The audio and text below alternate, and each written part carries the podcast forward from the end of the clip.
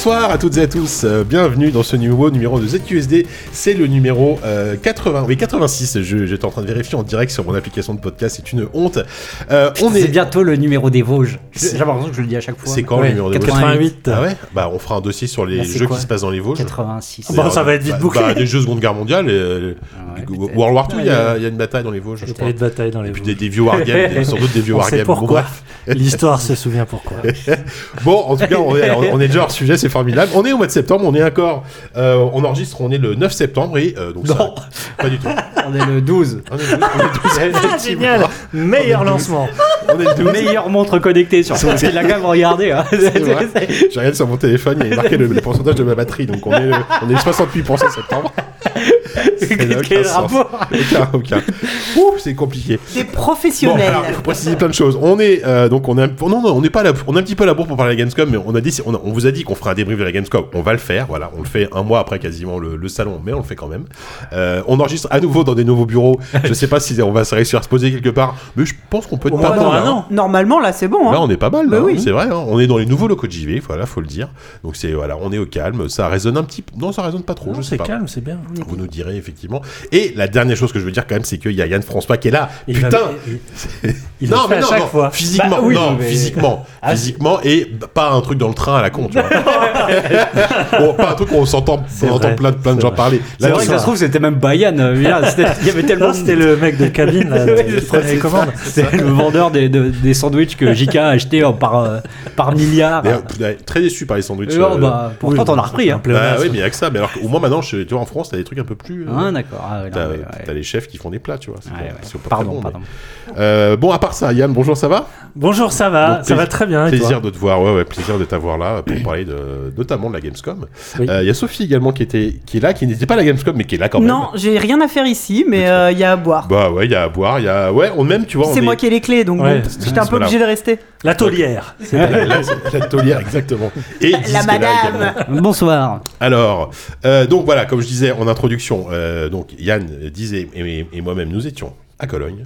Euh, on est revenu avec plein, plein, plein, plein, plein de souvenirs, hein, plein de C'est le souvenirs. Covid. Des souvenirs. Euh, Quelqu'un a le Covid? C'est pas vrai? Si, si. Et c'est fou parce que j'étais, quoi, l'équivalent de 5 heures dans le train avec toi, Ouais. aller et retour, Ouais. pas de masque, Un truc de ouf. sauf entre Liège et, euh, Oui, bah oui, oui. et Cologne, et je n'ai rien eu. Ben oui. Ah Mais, merde. ouais, non, en plus, non. tu l'as- tu l'avais eu peu de temps avant, toi. Ah non, c'était en novembre, donc euh, Ah, quand non, même. il y a eu plus de 6 mois quand même. Ah d'accord. Oui, oui, petit Covid au retour. Mais en même temps, euh, revenir d'un salon sans être malade, c'est quand même Bah, hyper rare. D'habitude, c'est quand tu reviens de l'E3, euh, parce que la clim, t'as défoncé T'as le défoncé pif. la tronche, ouais. Mais euh, là, oui, non, un petit Covid Ah oui, au retour. oui, bon, oui, c'est- là, là, effectivement, c'est pas étonnant. Oui, J'ai hein. écrit mes papiers pour avec avec euh, 42 fièvres. C'était, je suis pas sûr. Je suis sûr que c'était meilleur papier. Je pense que Je- la, la SR a dû. euh, Moi, le- j'ai pas vu la différence. Hein. Ouais. Ouais, bon.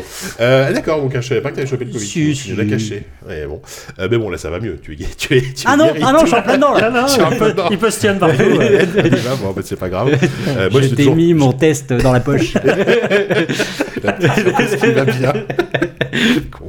Euh, donc voilà, on va parler de la Gamescom, on va débriefer ce euh, magnifique salon, cette magnifique Gamescom, et en bonus, on va quand même faire une petite critique puisqu'on on va parler de Immortality, le jeu de Sam Barlow. Excusez-moi, j'ai les yeux qui me piquent. Il je- pleure d'émotion. C'est terrible, je pleure d'émotion.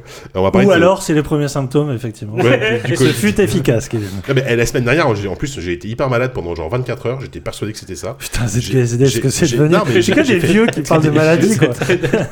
J'ai fait trois tests en 24 heures pour être sûr. Trois putains de tests, tous négatifs. Et le lendemain, j'avais plus rien. Donc à un moment donné, on- bah, voilà, c'est c'est pas ça. Hein. Et tes hanches, sinon, Ouais, ça va Ma hanche, ça Ah commence. bah la- l'humidité. J'ai- monté les Ah 5 oui, étages de bateau pour aller chercher le matos tout à l'heure euh, du podcast. Autant me dire que So- Sophie m'a filé un verre d'eau. hein. Bref, euh, sur ce, on va mettre un, un jingle en post-prod hein, pour euh, faire euh, comme sûr. si c'était l'actu et, et on va parler de la Gamescom.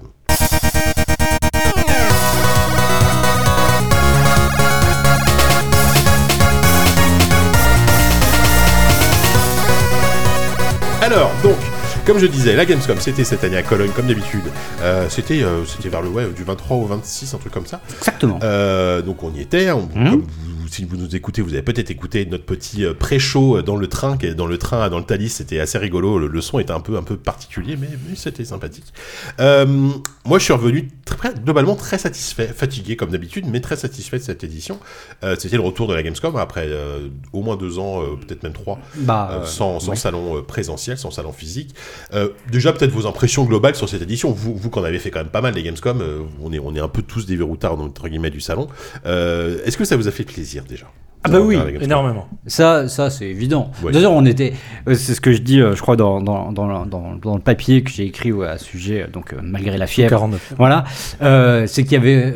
Au départ, il y avait cette petite ambiance de, de colo, quoi. Ah, mais complètement. C'est ouais. ça, en fait, c'est ça, c'est le mélange entre la rentrée des classes d'une certaine manière et euh, le départ en vacances. En fait, c'est un truc assez, euh, assez bizarre, paradoxal. Mais oui, on était hyper excités et puis, euh, et puis oui, parce qu'on revoit, on sait, on, on sait à peu près à quoi s'attendre euh, quand on arrive sur un salon comme ça. Et, mais, mais on sait aussi qu'on va revoir des gens qu'on voit pas forcément tout le temps. Et puis, euh, au-delà de, de, de ce côté euh, humain, il y a et, et très personnel.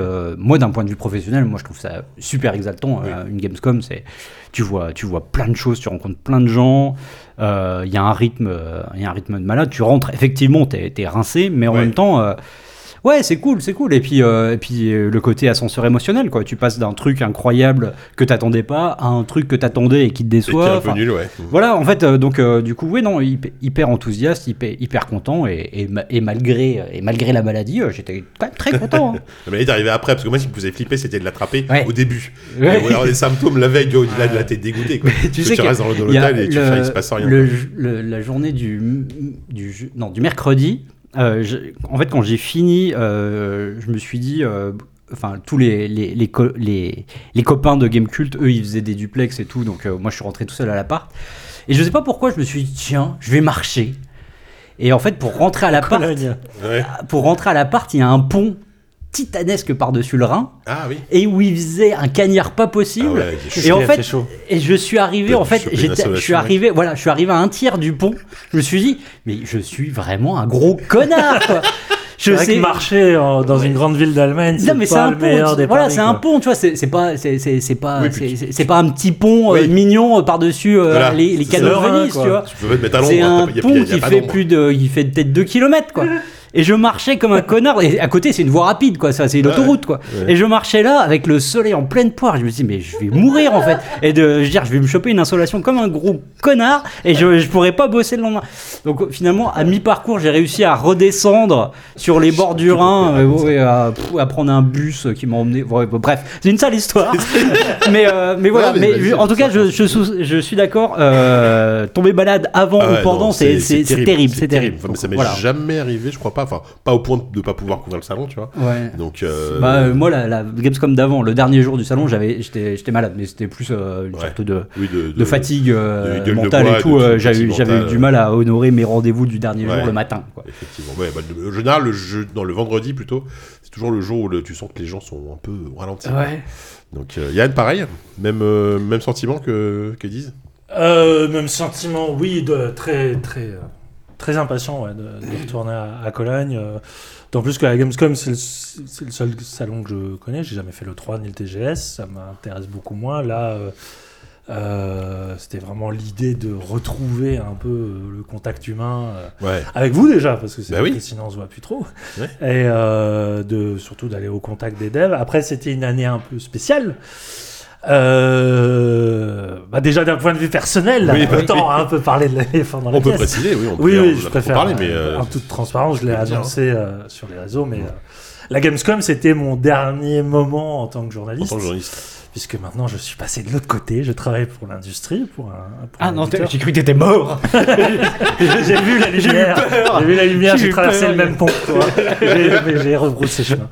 Euh, et, et pareil, Bah oui. Immortality, c'était le dernier jeu que j'ai fait en tant que, En tant que testeur, ouais, enfin, Donc ça avait un goût un peu spécial qui a été euh, un peu altéré par la découverte de ce que c'était de couvrir un salon en tant que rédac web. Ouais. C'était assez, pas la même assez chose, hein. physique, c'était Ouais. assez, assez difficile. Pourquoi tu crois qu'on fait du papier Ah ouais, mais là, franchement, bon après le, pa- On est le trop papier, vieux. c'est On est oui, trop c'est ça. vieux pour faire du web. Le papier, le gros du travail, il vient plus tard. Et Ouais, je ouais. pense que tu Oui, mais charbonnes tout T'as pas autant, cette mais espèce c'est- d'urgence à, Ouais, c'est Ouais, ça. ouais, produire c'est- absolument un truc le soir. euh, C'est- C'était un peu particulier C'est- et l'année était d'autant plus particulière. J'ai trouvé que euh, bah, tu sentais que c'était quand même à la fois le plaisir des retrouvailles et en même temps que la Gamescom, j'ai l'impression, allait pas très bien d'un point de vue financier parce qu'il y avait beaucoup d'acteurs majoritaires qui étaient absents.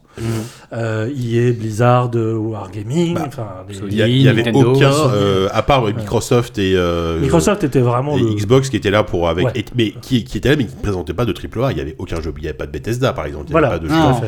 Il y avait que des petits projets chez eux, tu vois. Et euh, si on a quoi. connu un peu la disposition du, du, du Messeux, donc le, le- le grand centre de, de Cologne, euh, ça faisait bizarre même de voir des étages habituellement extrêmement euh, peuplés, remplis.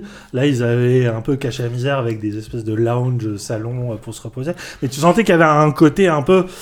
Bon, on, on remet un coup de, de kick sur le moteur, mais c'est pas encore Ouais. le plein régime. Mais Euh, en fait, mais ce qui n'était pas dérangeant en soi, parce Mm. qu'effectivement, comme a dit euh, euh, Diz, euh, on n'a pas chômé une seule seconde dans l'enchaînement des rendez-vous. Non, parce que euh, effectivement, euh, dans la continuité de ce qu'on avait pu observer euh, pendant le Summer Game Fest, euh, la l'espèce d'éventail de propositions vidéoludiques est monstrueuse, Mm. plus que jamais, je Bah pense. ouais, ouais. Et que, en fait, maintenant, même un petit jeu indé, il a un éditeur, en fait. Et il a une mise en lumière. enfin, en tout cas, est- il a un distributeur, il a un. est- il a un- ouais, ouais, en fait, en fait, t'es contacté par des gens pour avoir des rendez-vous, là où avant c'était des jeux que tu vas, allais découvrir complètement par hasard, euh, Ouais. sur, soit sur un boost euh, centré indé, soit sur. euh, bah, pff, juste euh, parce que tu C'est croises vrai que quelqu'un le, qui. le- le nombre d'agences de PR aujourd'hui C'est qui ça, gèrent c'est des, ça. des- des petits jeux, entre guillemets. Ouais, ouais, ouais, il y a, C'est il y a- assez il y a- dingue. il y a 50 000 euh, petites d'agences comme ça qui, qui essayent de, de, de scout des, des- des petits jeux. Et donc, euh, effectivement, en, en termes de rendez-vous, c'était. Enfin, moi, c'était ma plus grosse Games, Gamescom en fait. Ouais, ouais. Alors que, pas en termes de, de, de jeux extraordinaires, mais plus juste en termes De- quantitatifs de en quantité, ouais, ouais, bien sûr. C'était euh, et, et c'était vraiment le, je trouve, le- c'était vraiment le salon du double A avec des acteurs fait. Mm. qui ont émergé ces dernières années. Enfin, euh, THQ Nordic, ils avaient un, stand- un stand Ah, gigantesque. Ça, ça, ouais, il faut Euh, en parler. Alors, Euh, le- anciennement, anciennement euh, Core alors Media. déjà qu'ils étaient très importants. En fait, Playon un était village. HQ Nordic. En plus, maintenant, ça Oui. appartient à la même. Voilà, il y a. Tencent En derrière. fait, c'est ça que je voulais. non, il y a, pardon, Embracer Group. Ouais, c'est Embracer. Mais ce que je voulais dire aussi, c'est que effectivement, en fait, il y avait moins d'acteurs, mais aussi parce que bah, depuis trois ans, en fait, il y a une concentration ouf. Ouais, de- incroyable. de- au niveau de, Mais c'est sur le marché, quoi. Moi, tout ce que j'ai vu, c'était quasiment que des double A.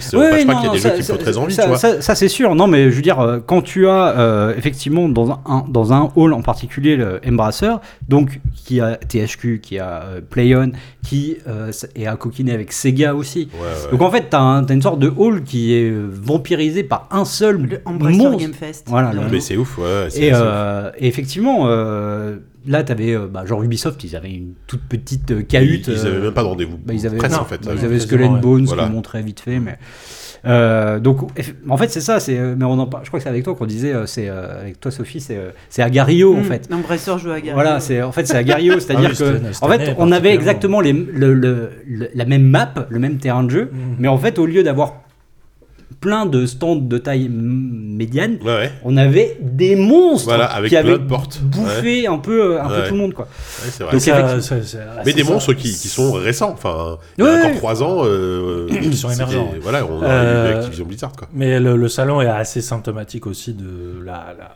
la communication et la promotion, et notamment du AAA. C'est que le AAA aujourd'hui n'a plus forcément besoin de ce genre d'événement en présentiel. Non.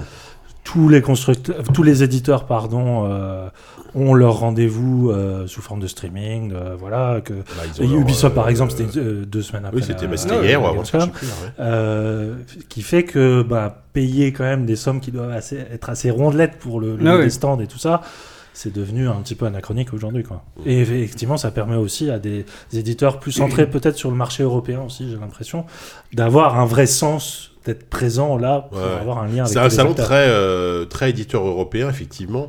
Euh, après, à part quelques exceptions, moi je pense à Lies of P par exemple, c'était marrant l'exemple de Lies of P parce que euh, ils avaient un tout petit stand côté Ouais. business qui était vraiment euh, minuscule et euh, ils ont eu une espèce de hype suite à, à, à l'ONL, à l'Opening Night Live, Ouais. avec la démo où les, les gens se sont dit c'est Bloodborne 2, non, c'est Lies of P. et euh, on- on- le, le jeu avait déjà montré euh, pendant le Summer Game Fest, mais on s'en souvenait plus forcément. Ouais. Et là, toute la journée, pendant trois jours, ils ont vu défiler des, des mecs qui Ouais, voulaient ouais, jouer à leur jeu, quoi. Bah oui. Et, oui. euh, et au- au- enfin peut-être on va en parler après, Lies of P, mais moi j'ai, on y a joué un petit peu, enfin j'ai joué une demi-heure, c'était assez chouette. Et euh, que dire d'autre euh, de manière générale? Ouais, sur l'impression. Alors, pour le coup, moi, je suis vraiment pas allé côté public, mais j'ai quand même la sensation Moi que c'était. Enfin, il y avait moins de monde quand même. Ouais, Bah. 100 000 personnes à moins, hein, au niveau des chiffres. Ouais, ça- Alors, les- ils ont 100 000 personnes de moins De moins. Ils Ah ouais sont à 200 000, 250 000. D'accord. Alors qu'on avait atteint des pics à 370 000. Ouais, mais Ouais. Mais avant voulu ouais. parce qu'ils ont mis des quotas ou parce que les gens sont moins Non, je déplacés crois pas. Non, il y je a pense pas, je que du côté du hein. public, tu as beaucoup moins de stands attractifs. Tu Ouais. vois, Ouais. t'avais pas de Bah, a enfin, pas- oui, voilà. Bah, c'est ça, il manquait, ce il manquait les Et je pense que le Covid, enfin, il y a encore une espèce de, Bah, méfiance, parce que c'est vrai que les conditions Mais non. Allons-nous rouler tous ensemble dans un bain de miasme. Mais euh, ouais, ouais, non, il y a. Je suis allé une fois euh, dans, dans, dans les travées publiques qui sont connus pour être là. Après, il y a quand même la Boulevard de la oui, mort. la, la fameuse, la fameuse allée principale. C'était assez calme. je Ouais, ouais. Ouais, ouais. Bah, moi, moi j'ai eu deux sons de cloche parce que j'ai eu plein de gens qui m'ont dit que le premier jour, donc qui est un jour censé être ouvert à la presse, il y avait déjà énormément de monde. Et a priori, parce qu'ils avaient fait un truc un peu comme la Paris Games Week, des sortes de ou, la- ou le 3, je sais plus, des sortes de tickets un peu VIP où tu peux accéder. Ouais. Et là, il y avait déjà beaucoup de monde apparemment ce jour-là, mais j'y suis pas allé, enfin, j'ai pas eu le temps d'y aller. Oui, oui. Et moi, j'ai j'ai juste tracé une fois pour aller jouer à je sais plus quoi. Puis en fait, je me suis rendu compte que j'avais pas le temps et ça commençait déjà à se remplir. Donc euh, c'est super. J'ai traversé toute la Gamescom pour arriver en me disant Bon, j'ai mon prochain rendez-vous dans 10 minutes, ça va être tendu. Je suis parti comme un con. Euh, non, c'est pour jouer au teaser d'Halo in the Dark. Parce que voilà, tiens, un exemple, moi, encore un truc que je trouve un Oui, peu, un ça, peu nul. C'était un peu bizarre en termes de présentation. C'est-à-dire qu'il y avait finalement assez peu de hands-on, donc de, de- de démos jouables dans la partie business. Et très souvent, c'était euh, présentation, alors du PowerPoint, très souvent des b-roll, enfin des b-roll, des vidéos qu'on nous montre euh, commentées par, euh, en, en direct par un développeur, etc. C'est pas, tu vois, c'est pas, c'est pas non plus idéal. Et très souvent, on nous dit, ah bah si vous voulez jouer à la démo, bah il faut aller sur le stand public. Outcast 2, c'était le cas. Halo in the Dark, c'était le cas. Bah ouais, mais gars, euh, Je si- rajoute. si, si moi j'ai un rendez-vous dans, dans un quart d'heure, comment veux-tu que je traverse la moitié du salon pour. Je rajouterais à ça une donnée que je trouve encore pire et surtout euh, qui rend encore moins la vie facile pour des rédactions de journalistes et notamment web, c'est des, euh, des embargos. Ouais. Des jeux montrés en Ouais. sous embargo, ça je j'en ai eu plein. hein. J'en ai eu plein, moi. Ouais, et c'était franchement. Moi j'en ai un là, je peux débile, parce que je peux dire que j'y ai joué, c'est Scorn par exemple. Ouais. Euh, Scorn, l'embargo c'est dans 10 jours. tu vois, enfin. Oui, oui, genre- parce qu'il y a la PAX. Ouais, mais en fait. tu dis putain, euh, Oui, c'est oui, bizarre, peu- tu vois. Là, pour le coup, c'est vraiment Voilà, il pas y, a- il y fait a pour, plein. Sonic, pareil, Sonic Frontiers, il y avait un, NDA sur le, le Hands-On. Bon, Sonic Frontiers, Oui, voilà, c'était voilà. peut-être- c'était pour te laisser le temps d'oublier, en fait. C'était pour le- c'est Peut-être ça, pour le ouais. bien du jeu aussi. Bon, tu sais, je me- C'est comme ça, t'as oublié, tu dis non, mais comment C'était c'était pas si mal finalement. c'était pas si mal. Écoute, non, non c'était de la merde. excusez-moi. Oh, Non, mais- non, mais-. Le mot est mais- lâché. Non, moi je m'en fous. Moi, je, je pars dans, je pars dans deux semaines. je, je quitte le métier aussi dans deux C'est semaines. vrai, t'as pas dit. Bah, c'est- oui, bah, je l'ai pas dit parce que je l'annonce, je l'annonce officiellement, mais j'en parlerai un peu plus tard hein, quand, euh, quand vous vous moquerez de moi avec, euh, avec mon nouveau Non, job. mais sans les deux vendus là Les deux vendus, ouais, c'est ça. Euh, Pour l'argent, vous voyez ce que vous faites ah, Qu'est-ce qu'on qu'est-ce qu'on ferait pas pour l'argent, c'est terrible. Euh, donc voilà, donc on, bah, tiens, on a commencé à citer des jeux. Est-ce qu'on déroulerait pas un petit peu quand même nos. Bah, avant, moi, je veux juste Ah, te dire vas-y. deux trucs, euh, deux, euh, deux impressions générales. Euh, L'excellente santé du jeu vidéo français. Alors, effectivement, c'est peut-être parce que l'événement est, centré sur euh, l'Europe, mais malgré tout, euh, entre, entre les éditeurs qui étaient là en force, euh, genre le line-up focus, il était fou. ouais. euh, chez, chez Nekon, il y avait des trucs bien aussi. Et, euh, et, malgré- et au-delà de, de- de ce volume, avec, euh, bah, il y a quand même, on parle, là on a beaucoup parlé de WA, mais il y a quand même un Plectel qui arrive, il y a des, voilà, il y a des gros gros jeux aussi sûr. français, mais, euh, mais aussi plein de petites perles comme ça, euh, disséminées un peu partout, euh, on en reparlera un peu, un peu plus tard. Ouais. Mais moi, enfin, vraiment, quasiment tous les jeux que je vais, re- que je vais citer après sont des jeux français, donc euh, vrai Ah ouais. j'y réfléchis moi aussi. ouais. Tr- euh, ouais, très bonne santé de la créativité en tout cas.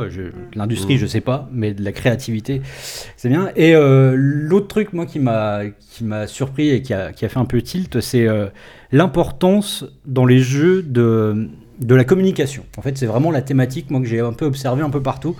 Euh, ce qui est marrant, c'est que ça a été, euh, à mon sens, initié par Kojima avec Death Stranding, qui avait vachement insisté là-dessus jusqu'à jusqu'à presque à, à la parodie. hein, euh, ou en tout On l'a vu justement par la Gamescom euh, avec son podcast. euh, Oui, non, mais s'auto- a- c'est non, mais voilà, mais tu vois, quand le- il disait, machin, euh, avec des stranding, ça va être, euh, euh, je veux connecter les gens et euh, machin, la- la- la- avec la corde, machin.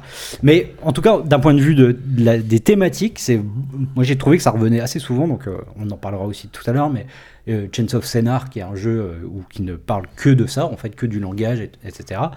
Euh, un, un Iron Fleet aussi, bah, c'est de la communication aussi, euh, alors dans un style complètement différent, mais, euh, mais du, du dialogue, euh, une espèce de, de dialogue de sourds en permanence. Enfin voilà.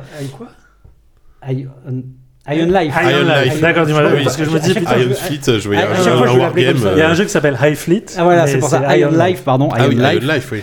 Euh, je sais pas, ou même euh, un American Arcadia aussi, le, le- le dialogue entre les deux personnages, ou en plein Etoflana où tu essaies de communiquer avec, avec ta petite créature. Voilà, c'est vraiment la thématique que j'ai observée et, et je me dis que c'est sans doute pas innocent aussi euh, de la période dans laquelle on est. euh. Après deux ans Renouer de le contact, confinement. Je pense Ouais. que ça, même de manière inconsciente, ça infuse forcément les, Oui, oui, les oui. idées artistiques Oui, et oui. les envies de- des, devs euh, de parler de ces thèmes-là, quoi, forcément. Voilà, euh, donc bon. moi c'était mes La deux. Gamescom de l'année prochaine, ça sera que des histoires de vieilles reines qui vont mourir. Ouais, bah, pour peut-être un Crusader Kings, euh, que des Crusader Kings-like. ça va être bien. Ah, tu serais content, Le toi. DLC Windsor. Ah ouais. Oh, il faut pitcher. Faut Non, moi, pitcher j'attends euh, Elisabeth dans euh, Civilization 6. Ah ouais. Bah, ils vont faire un DLC Charles 3 peut-être. Oh, euh. Bah, désolé. hein. bon, alors, on va commencer à parler peut-être de concret. Oui.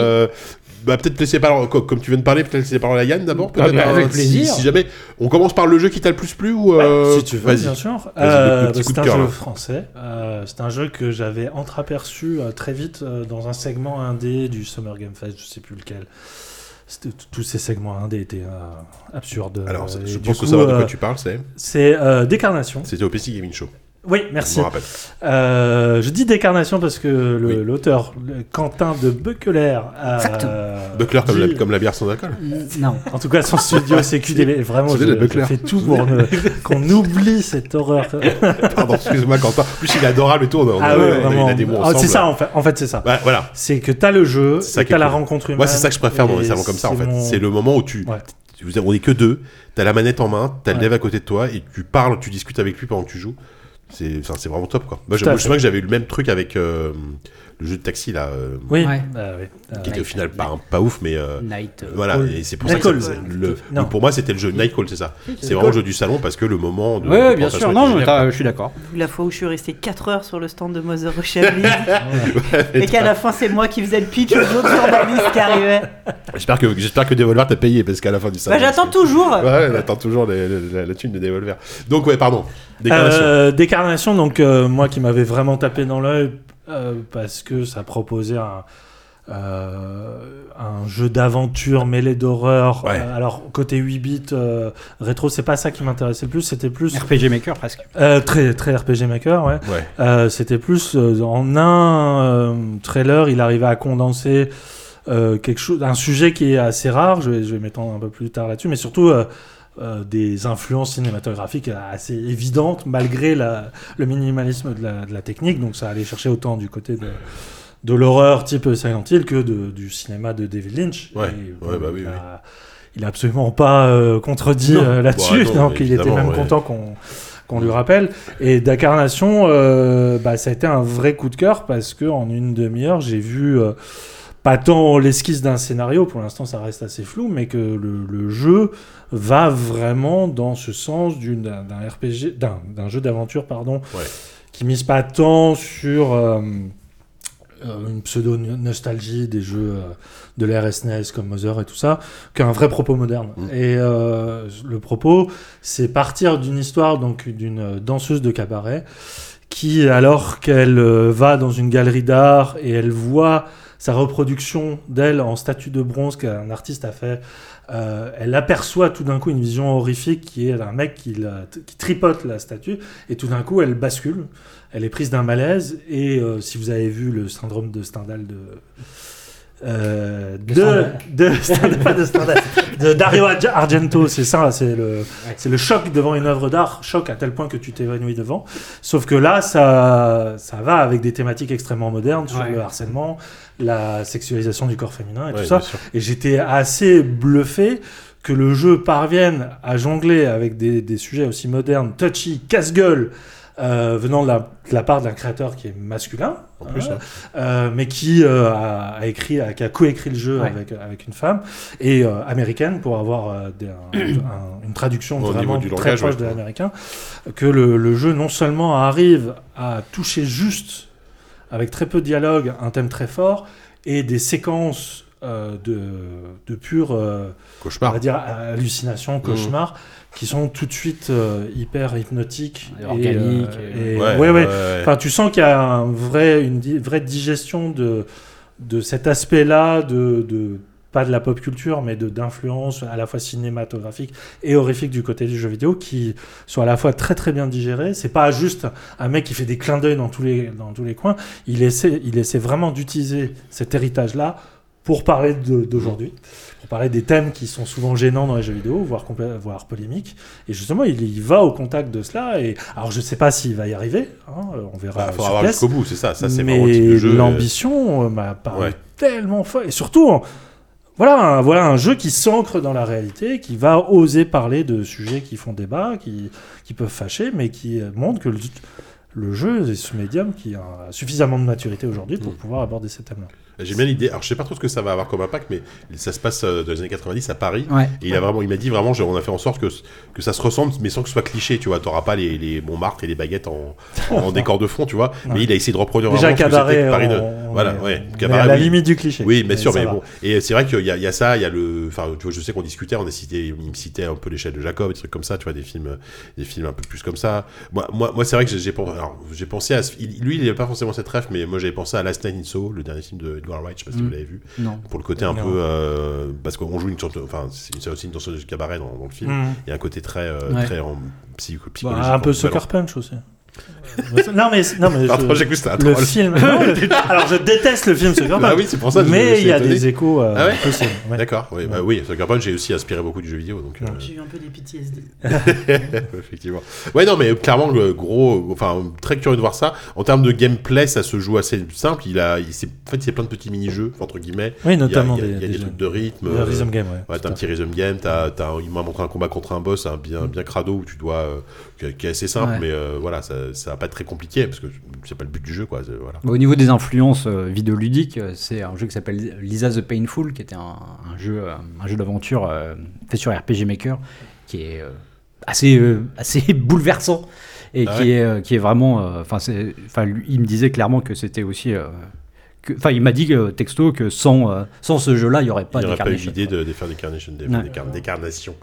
Euh, D'accord, et ça, ça, je crois que c'est Shiro Games qui édite. Ouais. Tout à fait. Euh, C'est le label Unlimited. C'est un petit, un petit, un petit éditeur qui commente un petit peu. Bah, en fait, à la base, c'est eux qui ils ont eu des gros succès avec War Tales. C'est marrant parce qu'à la base, ils viennent plutôt du. Enfin, plutôt de la Northgard. stratégie, hein, ouais, War Tales, euh, Oui, enfin, plutôt. Oui, pardon, ouais. Northgard, Dune, c'est eux aussi. Tout à C'est fait. pas sûr qu'ils Ils ont eu très bien. Dune. Mais ouais. c'est marrant parce qu'ils ont un ADN très euh, jeu de stratégie, gestion, etc.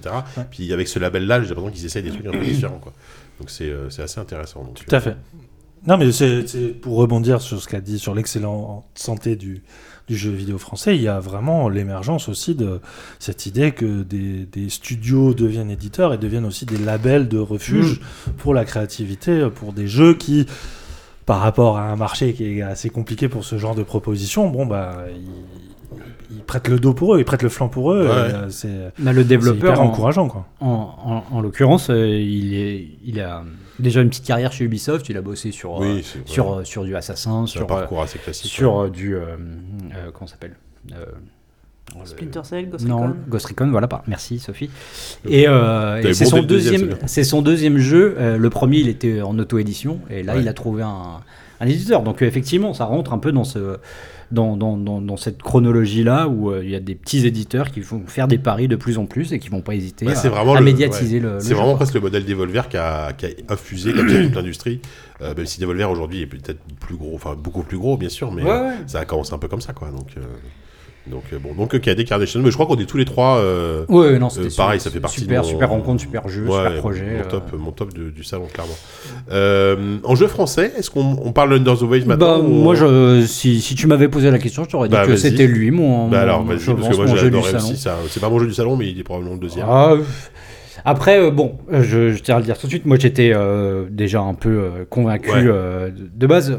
Le jeu est fait par Ronan Coiffet qu'on a reçu Donc, ici. voilà. Euh, Ronan Coiffet c'était qui pour avait White fait- Knight. fait White Knight. C'était White Knight, c'était en, son 2000 premier studio. Au Somme. Somme. Au au Somme, Somme. ouais. C'était en il- 2014, donc on l'avait reçu il y a un, un bail maintenant. ouais, Après, il a monté une autre boîte qui s'appelle Parallèle. Il a fait un jeu qui s'appelait Echo, qui était un jeu VR. Il a fait plusieurs jeux verts. Ouais, il a fait dont un plusieurs. jeu d'horreur. donc. Ouais. Et, et là, il revient, édité par Quantic Dream. Ouais. Euh, Alors, j'arrive pas à savoir si c'est la première fois que Quantic édite un jeu. j'ai l'impression que oui. Si, si, J'ai l'impression parce que c'est hein. assez récent le fait qu'il Oui, soit passé. c'est ça, on est euh, d'accord, Je qu'ils pense que c'est le premier Ouais. jeu édité par Quantic, ou alors euh, je me trompe peut-être, mais bon, ce serait pas la première fois. Et euh, Non, tu ne te trompes. Déjà, déjà l'annonce, pour moi, c'est la plus grosse surprise de la Gamescom. C'est pendant le show de Geoff. Ouais. Pour moi, j'ai pas vu le jeu, j'ai pas vu ce que vous avez vu, mais juste le trailer m'a complètement euh, hypnotisé. Quoi. ouais, ouais, Le bah, trailer était super. Donc euh, trailer, donc en gros euh, le pitch c'est euh, dans, on va dire, vous voyez Firewatch, hein, vous savez un peu, un Ouais. peu, un peu cette idée-là, sauf Ouais. que vous transposez l'action euh, sous l'eau, Sous la mer du Nord, où euh, donc un plongeur euh, qui, euh, suite à un drame familial, va se réfugier dans un dans un travail le plus loin possible de tout ce qui pourrait lui rappeler ce qui s'est passé dans sa vie. Et donc il choisit les profondeurs de, de la mer du Nord pour aller euh, retaper des machines, etc. Il faut savoir que ça se passe dans les années 70, mais c'est du rétrofuturisme. Ouais, c'est ça qui est intéressant. C'est une un peu de... voilà, c'est- oui, chrony, quoi. Il y a, Ouais, il y a c'est- des robots, il y a, c'est- il y a voilà, des c'est- IA, il y a c'est des choses comme, comme euh, ça. C'est une sorte de, de- comme un peu, me pensait Fallout quoi. Voilà, c'est ça, ouais. C'est les années Un peu 70, ce mais avec déjà un peu des, des, des, des robots, des mechas, des trucs. C'est du rouflaquette punk. du gros flaquette punk. Et donc ce personnage euh, va être livré à lui-même, à la solitude euh, la plus euh, totale, puisque euh, donc il, il est, il est sous l'eau, il est juste en communication avec son supérieur hiérarchique, qui va pouvoir lui intimer quelques ordres de temps en temps, mais sinon, à part donc des, des petites tâches, des missions qu'il va accomplir sous l'eau pour restaurer telle ou telle station, réparer un truc qui marche pas et tout.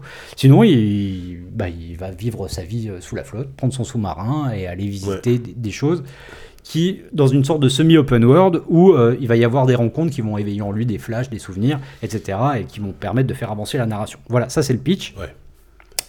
Il faut dire qu'il y a une. euh, donc, euh, bon, je parle de Firewatch parce qu'effectivement, il y a quelque chose euh, au niveau de, de la relation a- à distance voilà, avec, ça, euh, relation entre distance deux avec- personnages et de cette idée de juste d'un personnage qui s'isole pour oublier quelque chose Oui.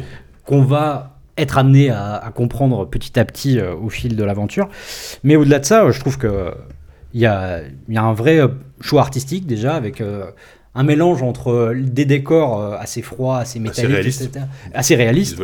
Et un- effectivement, on est quasiment presque chez du Telltale au niveau de, de, de- Ouais, de- du cara design. du des- cara des design avec un côté un peu cartoon, etc. Mm. Donc déjà, ça, ça crée un mélange assez saisissant. Et puis, euh, et puis ben, ouais, c'est- va dire. Moi, ça me parle tout de suite, mais euh, cette ambiance-là, Ouais. euh, euh, fond des océans, avec tout ce que ça convoque en termes de, de mystère, de, de ouais, d'inattendu et de bah, d'incompréhensible aussi Mhm, quoi c'est un monde c'est un monde qui est pas si loin de nous mais en même temps qu'on ne connaît absolument pas et Ouais. moi dès que je vois ça moi je, je suis assez assez, assez subjugué Euh, et du coup donc bah, moi ça m'a capté assez vite ce jeu euh, J'en ai discuté, euh, non avec Ronan, mais aussi avec euh, les deux autres développeurs qui étaient là et qui, euh, avaient aussi une vision euh, très, euh, très intéressante sur, euh, sur l'idée qu'ils voulaient euh, apporter, euh, aut- autant euh, d'un point de vue euh, artistique que, que narratif. Et donc, euh, belle rencontre, euh, belle présentation, euh, des bonnes sensations. Ouais, et on y a joué, il en faut préciser. On y a hein, joué, c'est- ouais. C'est ça qui est bien, c'est que le jeu était à peine annoncé et on a pu avoir une vraie démo. bah, comme comme c'était pareil que moi, j'imagine. Moi, moi j'étais avec la. Elle est, elle, je pense, je pense qu'elle bossait sur la DA, je sais plus. euh, Euh, ouais, la une 3D jeune, une- artiste. Une jeune femme assez, Ouais. assez jeune qui, M- Moran. qui est super sympa, Morane, ouais, qui m'a vraiment, qui m'a guidé pendant le. qui- Ouais, ça, c'est pareil, vraiment, Intéressant. Et après, j'ai interviewé Ronan et son associé, dont j'ai oublié le nom, honte à moi. Euh, et donc, c'était, c'était, ouais, ouais, su- super intéressant, super intéressant. Et, et moi, j'adore le, enfin, Firewatch, c'est un, un de mes jeux préférés de ces dernières années. Et Ouais. s'ils arrivent à ne serait-ce qu'à reproduire va, parce que, cette, sensation, est-ce qu'il va se détacher? Parce que là, de ce que vous en dites, on est quand même bah, alors, sur quelque chose en vrai, pas tant que ça. En vrai, je pense pas, parce que déjà, Fi- enfin. J'allais dire Firewatch, c'est pas vraiment un open world non plus. Là- Là, ils ont quand même insisté sur le fait que c'est assez grand. Tu vois, tu peux explorer librement. Firewatch, c'est quand même assez linéaire. Et euh, Firewatch, t'es constamment en communication. Ouais. Là, là, là, là, Ouais. là, ce sera pas le cas. Tu vas pouvoir communiquer quand tu vas rentrer à ta base, parce que tu as une base, euh, et, c'est- et la narration est en journée, et à la fin de chaque journée, il va probablement se passer des choses, euh, il va probablement se passer des choses. ça. et, euh. Je pense que ce sera moins orienté sur les- le dialogue et, et l'échange en permanence euh, Ouais. euh, avec, euh, avec Delilah. Après, voilà, voilà. Mais Et, là, euh, là, oui, ce sera plus de la solitude Dans pure. quelle en fait. mesure il y aura des, un mystère à, à cou- découvrir, un thriller, le côté thriller qu'il y avait dans Firewatch notamment? Et le côté Ça, thriller je de Firewatch, au final, quoi. il était. euh, Oui, c'était presque une sorte de. de- ouais, c'était une toile de. Ouais, c'était une, toile de fond, un peu, un peu comme ça, un peu fake, un peu. Juste pour créer du malaise. Bah, comme Godot, Alors que hein, là, il y a vraiment ouais. des, un côté euh, vraiment mystique. Bah. Euh, Enfin, on le voit, hein, notre Oui. présentation, elle s'achève sur une sorte Bah, de moment ça. contemplatif. Le, le moment, on ne sait pas s'il est en train de rêver ou pas, parce qu'en fait, la, la présentation de sa chef, quand la démo, quand, quand il finit le premier jour, qu'il va se coucher, et il se réveille, en fait, il est au fond de l'eau sur une route, sur une route abandonnée, en fait, comme si c'était le, enfin, un truc post-apo, avec une immense baleine qui passe au-dessus de lui. C'est la Et- du prochain JV. Ah, ça y est, ah, c'est cool. Je- tu, tu m'en avais parlé, mais ouais. magnifique. Et euh, voilà, et on se demandait, euh, on se demande qu'est-ce que, et la, la démo s'arrête là, donc on, on se demande ce qu'il est en train de rêver, etc., etc. Et c'est, vraiment super, enfin, très très prometteur. Ah ouais, mais c'est ça, ça que j'aime en bien. moi. sonore euh, incroyable aussi. les fonds marins invitent à ça, tu vois. C'est euh, c'est vraiment ce côté-là, c'est c'est- c'est- c'est- c'est mystérieux.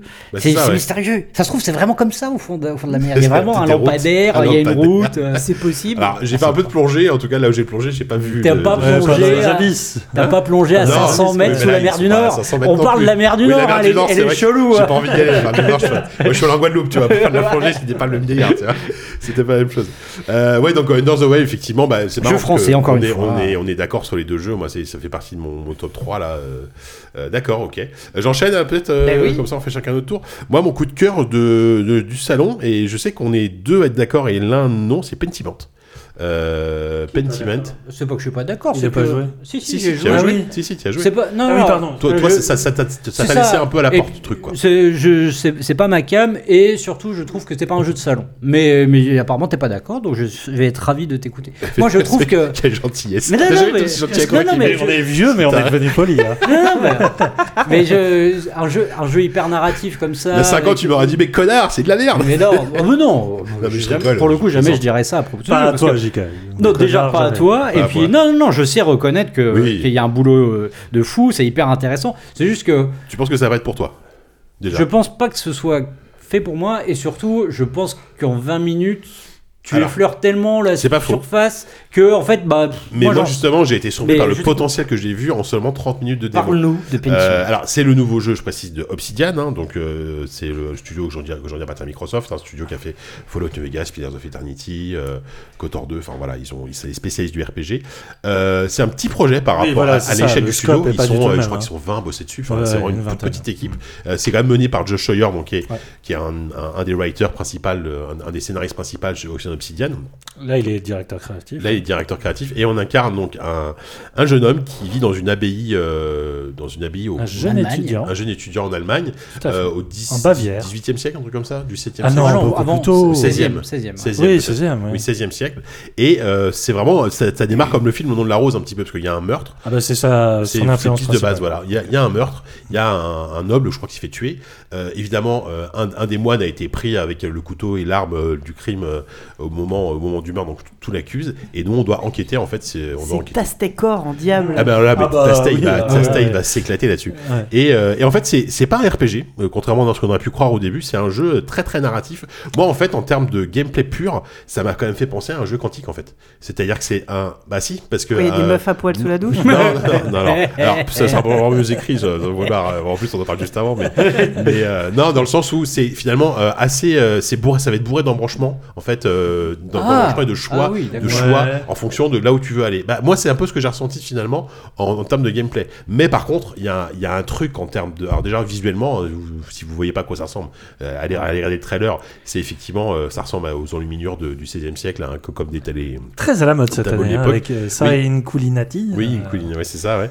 Et, euh, et ce que j'ai adoré, c'est que au début, en fait, c'est pas un RPG, mais tu vas quand même euh, façonner ton personnage selon plusieurs, plusieurs critères. Est-ce qu'il est, a fait des c'est là où l'aspect RPG rentre en compte. Voilà, mais c'est le seul, as- enfin, de ce qu'on en a vu, c'est le seul vraiment aspect roleplay, voilà, qu'il va y avoir. Est-ce que ton personnage a fait des études? Et si oui, est-ce qu'il a étudié la médecine, la, sociologie, euh, euh, le droit, etc.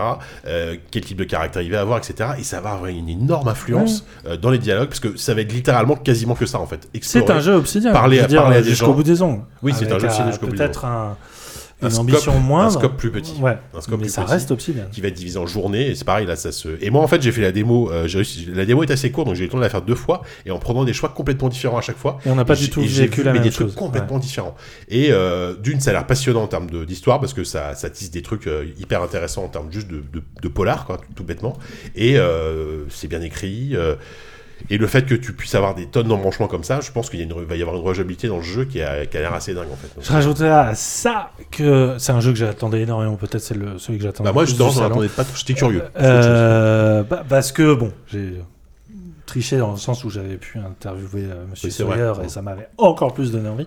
Mais euh, moi, je m'attendais pas à être aussi surpris par le jeu. C'est là où vraiment il m'a capté. C'est qu'il y a plein de moments où tu es surpris des qu'ils aient fait ce genre de choix justement créatif.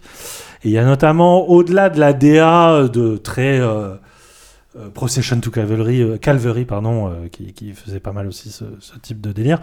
Euh, moi, ce que j'ai adoré, c'est la fa- et c'est un détail, mais pourtant, ça m'a tout de suite immergé dans le truc.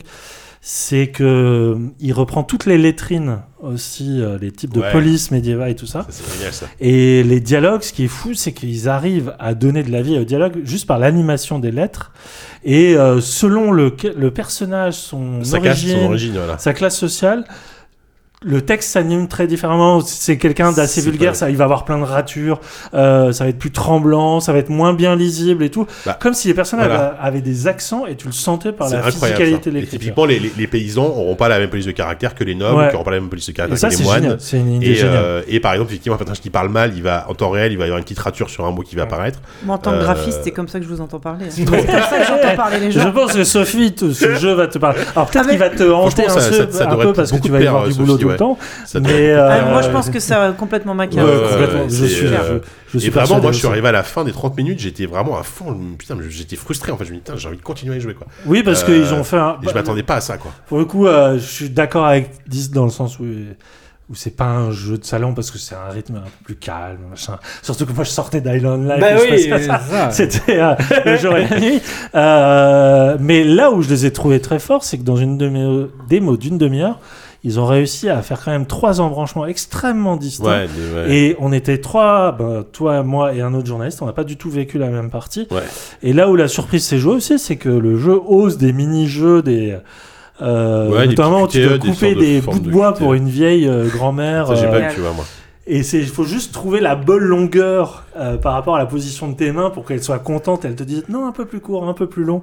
Et euh, je sais pas, ça, à décrire, c'est complètement ridicule, mais dans le jeu, Ouais. ça prend tout son sens parce que c'est une manière de briser la glace avec le personnage et tout d'un coup, il y a un dialogue qui va s'enclencher et euh, tu vas comprendre que cette personne-là est à ce, à ce degré de pauvreté-là parce que c'est lié à l'Église qui l'a toujours méprisé. Et comme c'est un jeu qui veut parler d'une époque où euh, en Bavière mais aussi dans toute l'Europe euh, occidentale, c'est une période de grands changements sociaux, de grands changements socioculturels et religieux. Le jeu parvient avec une toute petite lorgnette et un gameplay euh, très très minimaliste à te faire prendre compte de l'ampleur de- de- du- d'une époque en fait qui est une vraie révolution culturelle. Mmh. Et ça, moi, j'ai trouvé ça très très Ouais, ça, fort. c'est- c'est- Et j'espère que le jeu va pas être trop gourmand par rapport à ça. C'est-à-dire que c'est un jeu tu sens tout de suite. Faut pas que ça excède. euh, alors je sais pas Ouais, s'il y a une durée type 15 heures. 9, quoi. 10. Ouais. Déjà 15 heures, ça me paraît beaucoup trop pour un truc. euh, Après, en, en entre Après, guillemets, le- c'est la rejouabilité voilà, moi, voilà, qui va me ça. paraître Le scénario principal va peut-être être court et effectivement on a on n'a pas envie que ça, ça s'éternise parce que euh, on, on veut que ce soit un truc très très très resserré tu vois Ouais. mais et mais l'envie de relancer une partie avec un, un- un truc complètement différent peut être vachement intéressante quoi. donc ouais, ouais non moi j'ai adoré ce adoré ce jeu et je pense que c'est ce que j'ai préféré Et c'est. de tout le Alors, peut-être que je m'emballe, mais pour moi, c'est vraiment le jeu qui renoue avec l'esprit Obsidian que j'avais connu avec euh, Fallout New Vegas et Ouais. qui s'est complètement Bah, perdu oui. depuis. le côté rembran- avec euh, quête à production embranchement énormément de possibilités euh, oui le New Vegas l'avait déjà énormément et bah Joe Sawyer était déjà hyper euh, impliqué dans le New Vegas Tout à l'époque hein, donc euh, si j'ai pas de conneries je suis en train de regarder ma liste de jeux là euh, bah peut-être que je, je repasse la parole à, Bah, à Sophie Juste moi, je suis désolée parce que Mais je vais devoir prie. vous abandonner. Je veux juste parler d'un Oh. jeu parce que moi, j'étais pas à la Gamescom, mais Ouais, j'ai bah, quand même vu, j'ai si- quand même fait suivi un jeu, une démo euh, d'un jeu qui m'a plu euh, de ouf, comme on dit. de ouf ouais quand Ça s'appelle The Fabulous Fear Machine. Je sais pas si vous l'avez Ah vu non, là-bas. ça me dit Euh, rien du ça tout. me dit rien du tout C'est le jeu, euh, c'est un jeu espagnol pour le coup. C'est peut-être pour ça que vous l'avez pas vu. C'est Oh le, c'est le studio. suis le seul. euh, hein Toi, t'es l'hispanophone, Bah t'aurais oui. aller. C'est pas tasté, ça, c'est sûr. The Fabulous C'est- quoi tu aurais dit pardon The Fabulous hispanophone. Fear Machine, la fabuleuse machine de la peur. Fear Machine. C'est le studio Fixurama, ceux qu'on fait Do Not Feed the Monkeys. ah, Et Ils ont ouais. une suite en plus. Et il y a une 2099. suite de Do Not Feed the Monkeys aussi. Et là, donc, The Fabulous Fear Machine, c'est leur nouveau jeu. C'est euh, un espèce de Plague Inc. Tu vois, où il fallait euh, Ouais, ouais. Ouais, répandre ouais, une La maladie. muclose, la muclose. Là, c'est aussi un jeu de gestion de map où il faut répandre des peurs, des, euh, des euh, légendes urbaines. Il faut, Ah. faut réussir à gagner des territoires. Cool. Donc là, il y a l'air d'avoir des scénarios. Il y a une démo sur Steam actuellement. Enfin, je sais pas si à l'heure où je parle, il y a encore. En tout cas, pendant la Gamescom, il y avait une démo où qui te montre le premier chapitre du premier scénario euh, qui sert de tuto. euh, où tu joues le rôle d'une jeune scientifique euh, aux dents longues, on va dire, qui veut absolument bah, gagner des parts de marché avec sa société, quitte à falsifier un petit peu la réalité, on va dire. Et ce qui est marrant, donc c'est un jeu de, ça reste un jeu de gestion avec des cartes et des zones à développer et des jauges et des trucs qui ont l'air un peu bizarres, un peu compliqués la première fois que tu vois la carte. Mais le tuto est bien fait et tu, et tu comprends comment ça marche assez rapidement. Et c'est surtout par contre le, le- la, DA qui est géniale, qui fait très euh, pulp. Ça, ça- ça fait très comics des années, mais des années Voilà, 40, c'est 50, ça, tu vois, des années euh, 50. Vraiment euh, les, les bouquins pulp. C'est super Et, stylé. les- et en l'occurrence, les, les, les, fears, les peurs Voilà, que, tu dois que tu dois développer, elles sont complètement cons. Euh, c'est. Euh, Enfin, il y a des trucs. euh, à un moment, il y a une, euh, une fake news, enfin, une. comment on appelle ça Un complot de faux. ah, de, de. Comment dire De fausses, fausses bras, de faux bras de fausses jambes, euh, qu'apparemment, on volerait dans les hôpitaux. Après, tu as des histoires de. euh, C'est comme l'histoire, ouais, c'est vrai, c'est c'est comme les trucs qu'on se racontait, genre au c'est cinéma, il y a c'est des aiguilles, les, les, c'est ça, c'est que les des seringues au cinéma. c'est que des euh, trucs pas- voyait dans les années 90, C'est que des trucs pas C'est possibles avec. ouais. Bah, moi, je, moi, je viens d'Orléans. À Orléans, il y avait, euh, tu te faisais enlever dans les cabines d'essayage des magasins. Ah d'accord, Ouais. ok. Il y avait des trappes et tu faisais- des trappes, non, mais. Ah, mais, Légendes urbaines. Ah je sais plus comment ça s'appelait. Les les, Dahus. les, euh, les- Ah, mais- Dahus. mais les cabines à Orléans dans les années 70-80, c'était un vrai truc. hein. Ah ouais, Et incroyable. donc là, c'est toujours, c'est toujours des trucs comme ça à base de bah, mi-virus, mi-extraterrestre, mi-clown, Ouais. euh, chelou. Et ce qui est marrant, c'est que Merde, il y a eu un jeu de clown. T'as des, t'as des euh, certaines cartes qui sont plus puissantes dans certaines régions. euh, quand il y a déjà, par exemple, une légende qui existe, par exemple, dans, sur la map Paris, si tu fais des trucs à base de monstres de pierre, bah, ça marche mieux parce qu'il y a les gargouilles. les gargouilles. Ou euh, il y a le Krampus en Allemagne. Enfin, donc, il faut bien jouer tes trucs pour essayer de répandre tes trucs et, et, et de, de répandre ton territoire le plus possible. Et t'as évidemment des adversaires qui vont venir te mettre des bâtons dans les roues et tout. C'est incroyable. J'ai fait la démo deux fois. J'ai trouvé ça vraiment super. Et il y a le côté vraiment la, la, la, la, la- ah, la gestion est assez fine et assez précise. Et en même temps, l'emballage est vraiment hyper rigolo. Quoi. Ouais, le Bah, badge a l'air stylé. Comme hein, Do Not Feed the Monkeys, quoi, qui ouais, était ouais. euh, un jeu pas si facile que ça, même plutôt difficile, Ouais. mais avec un, un, un enrobage tellement amusant, enfin tellement euh, barré. Quoi. Donc, voilà. il y a une démo qui est dispo. Ouais. The Fabulous Fear Machine, d'accord. Et Euh, Ça c'est à essayer parce que ouais, j'ai parce que j'ai lu le trailer, il était assez Ah, cool. ça, c'est vraiment Je incroyable. pendant Et je crois que euh, sortie annoncée euh, 2023, je crois, hyper euh, vague, tu vois. Bon. Je suis. Peut-être dans- en- peut-être en accent anticipé. J'espère je qu'on aura bientôt des infos. voilà. D'accord, bah merci beaucoup Et Sophie. sur ce, tu les dois. amis, je pense que je vais devoir vous. Tu veux nous laisser Au revoir, Krupa. Bah oui, je vous, vous Bon, allez bah, gros continuer à bisous, raconter merci d'être. Je resté pendant quand même presque, presque déblatérer. quasi 50 Bah oui, minutes. hein. j'avais dit au départ, je- j'avais même pas le temps de venir. Je suis quand même resté presque Bah, une heure. Je suis ravie. Ça nous a fait plaisir. Ah, moi aussi. Bisous. Bon bah voilà, salut. Salut Au revoir, Krupa. Bon, Euh, donc on en était où alors? Attendez, voilà, on a fait. bah, on a fait nos coups de cœur. euh, Ouais, sais après, pas. il y a- après moi, il y a, il y a d'autres jeux que j'ai adorés. Enfin, Oui. on, on a parlé de, de Under the Wave, on a parlé de Decarnation, donc on a fait mes trois, quasiment mes trois jeux préférés. En fait, Euh, euh, si, si ça peut t'aider à faire une petite transition que tu Vas-y. cherches, euh, pour revenir sur le, la pensée globale Ouais. de ce salon. Ouais.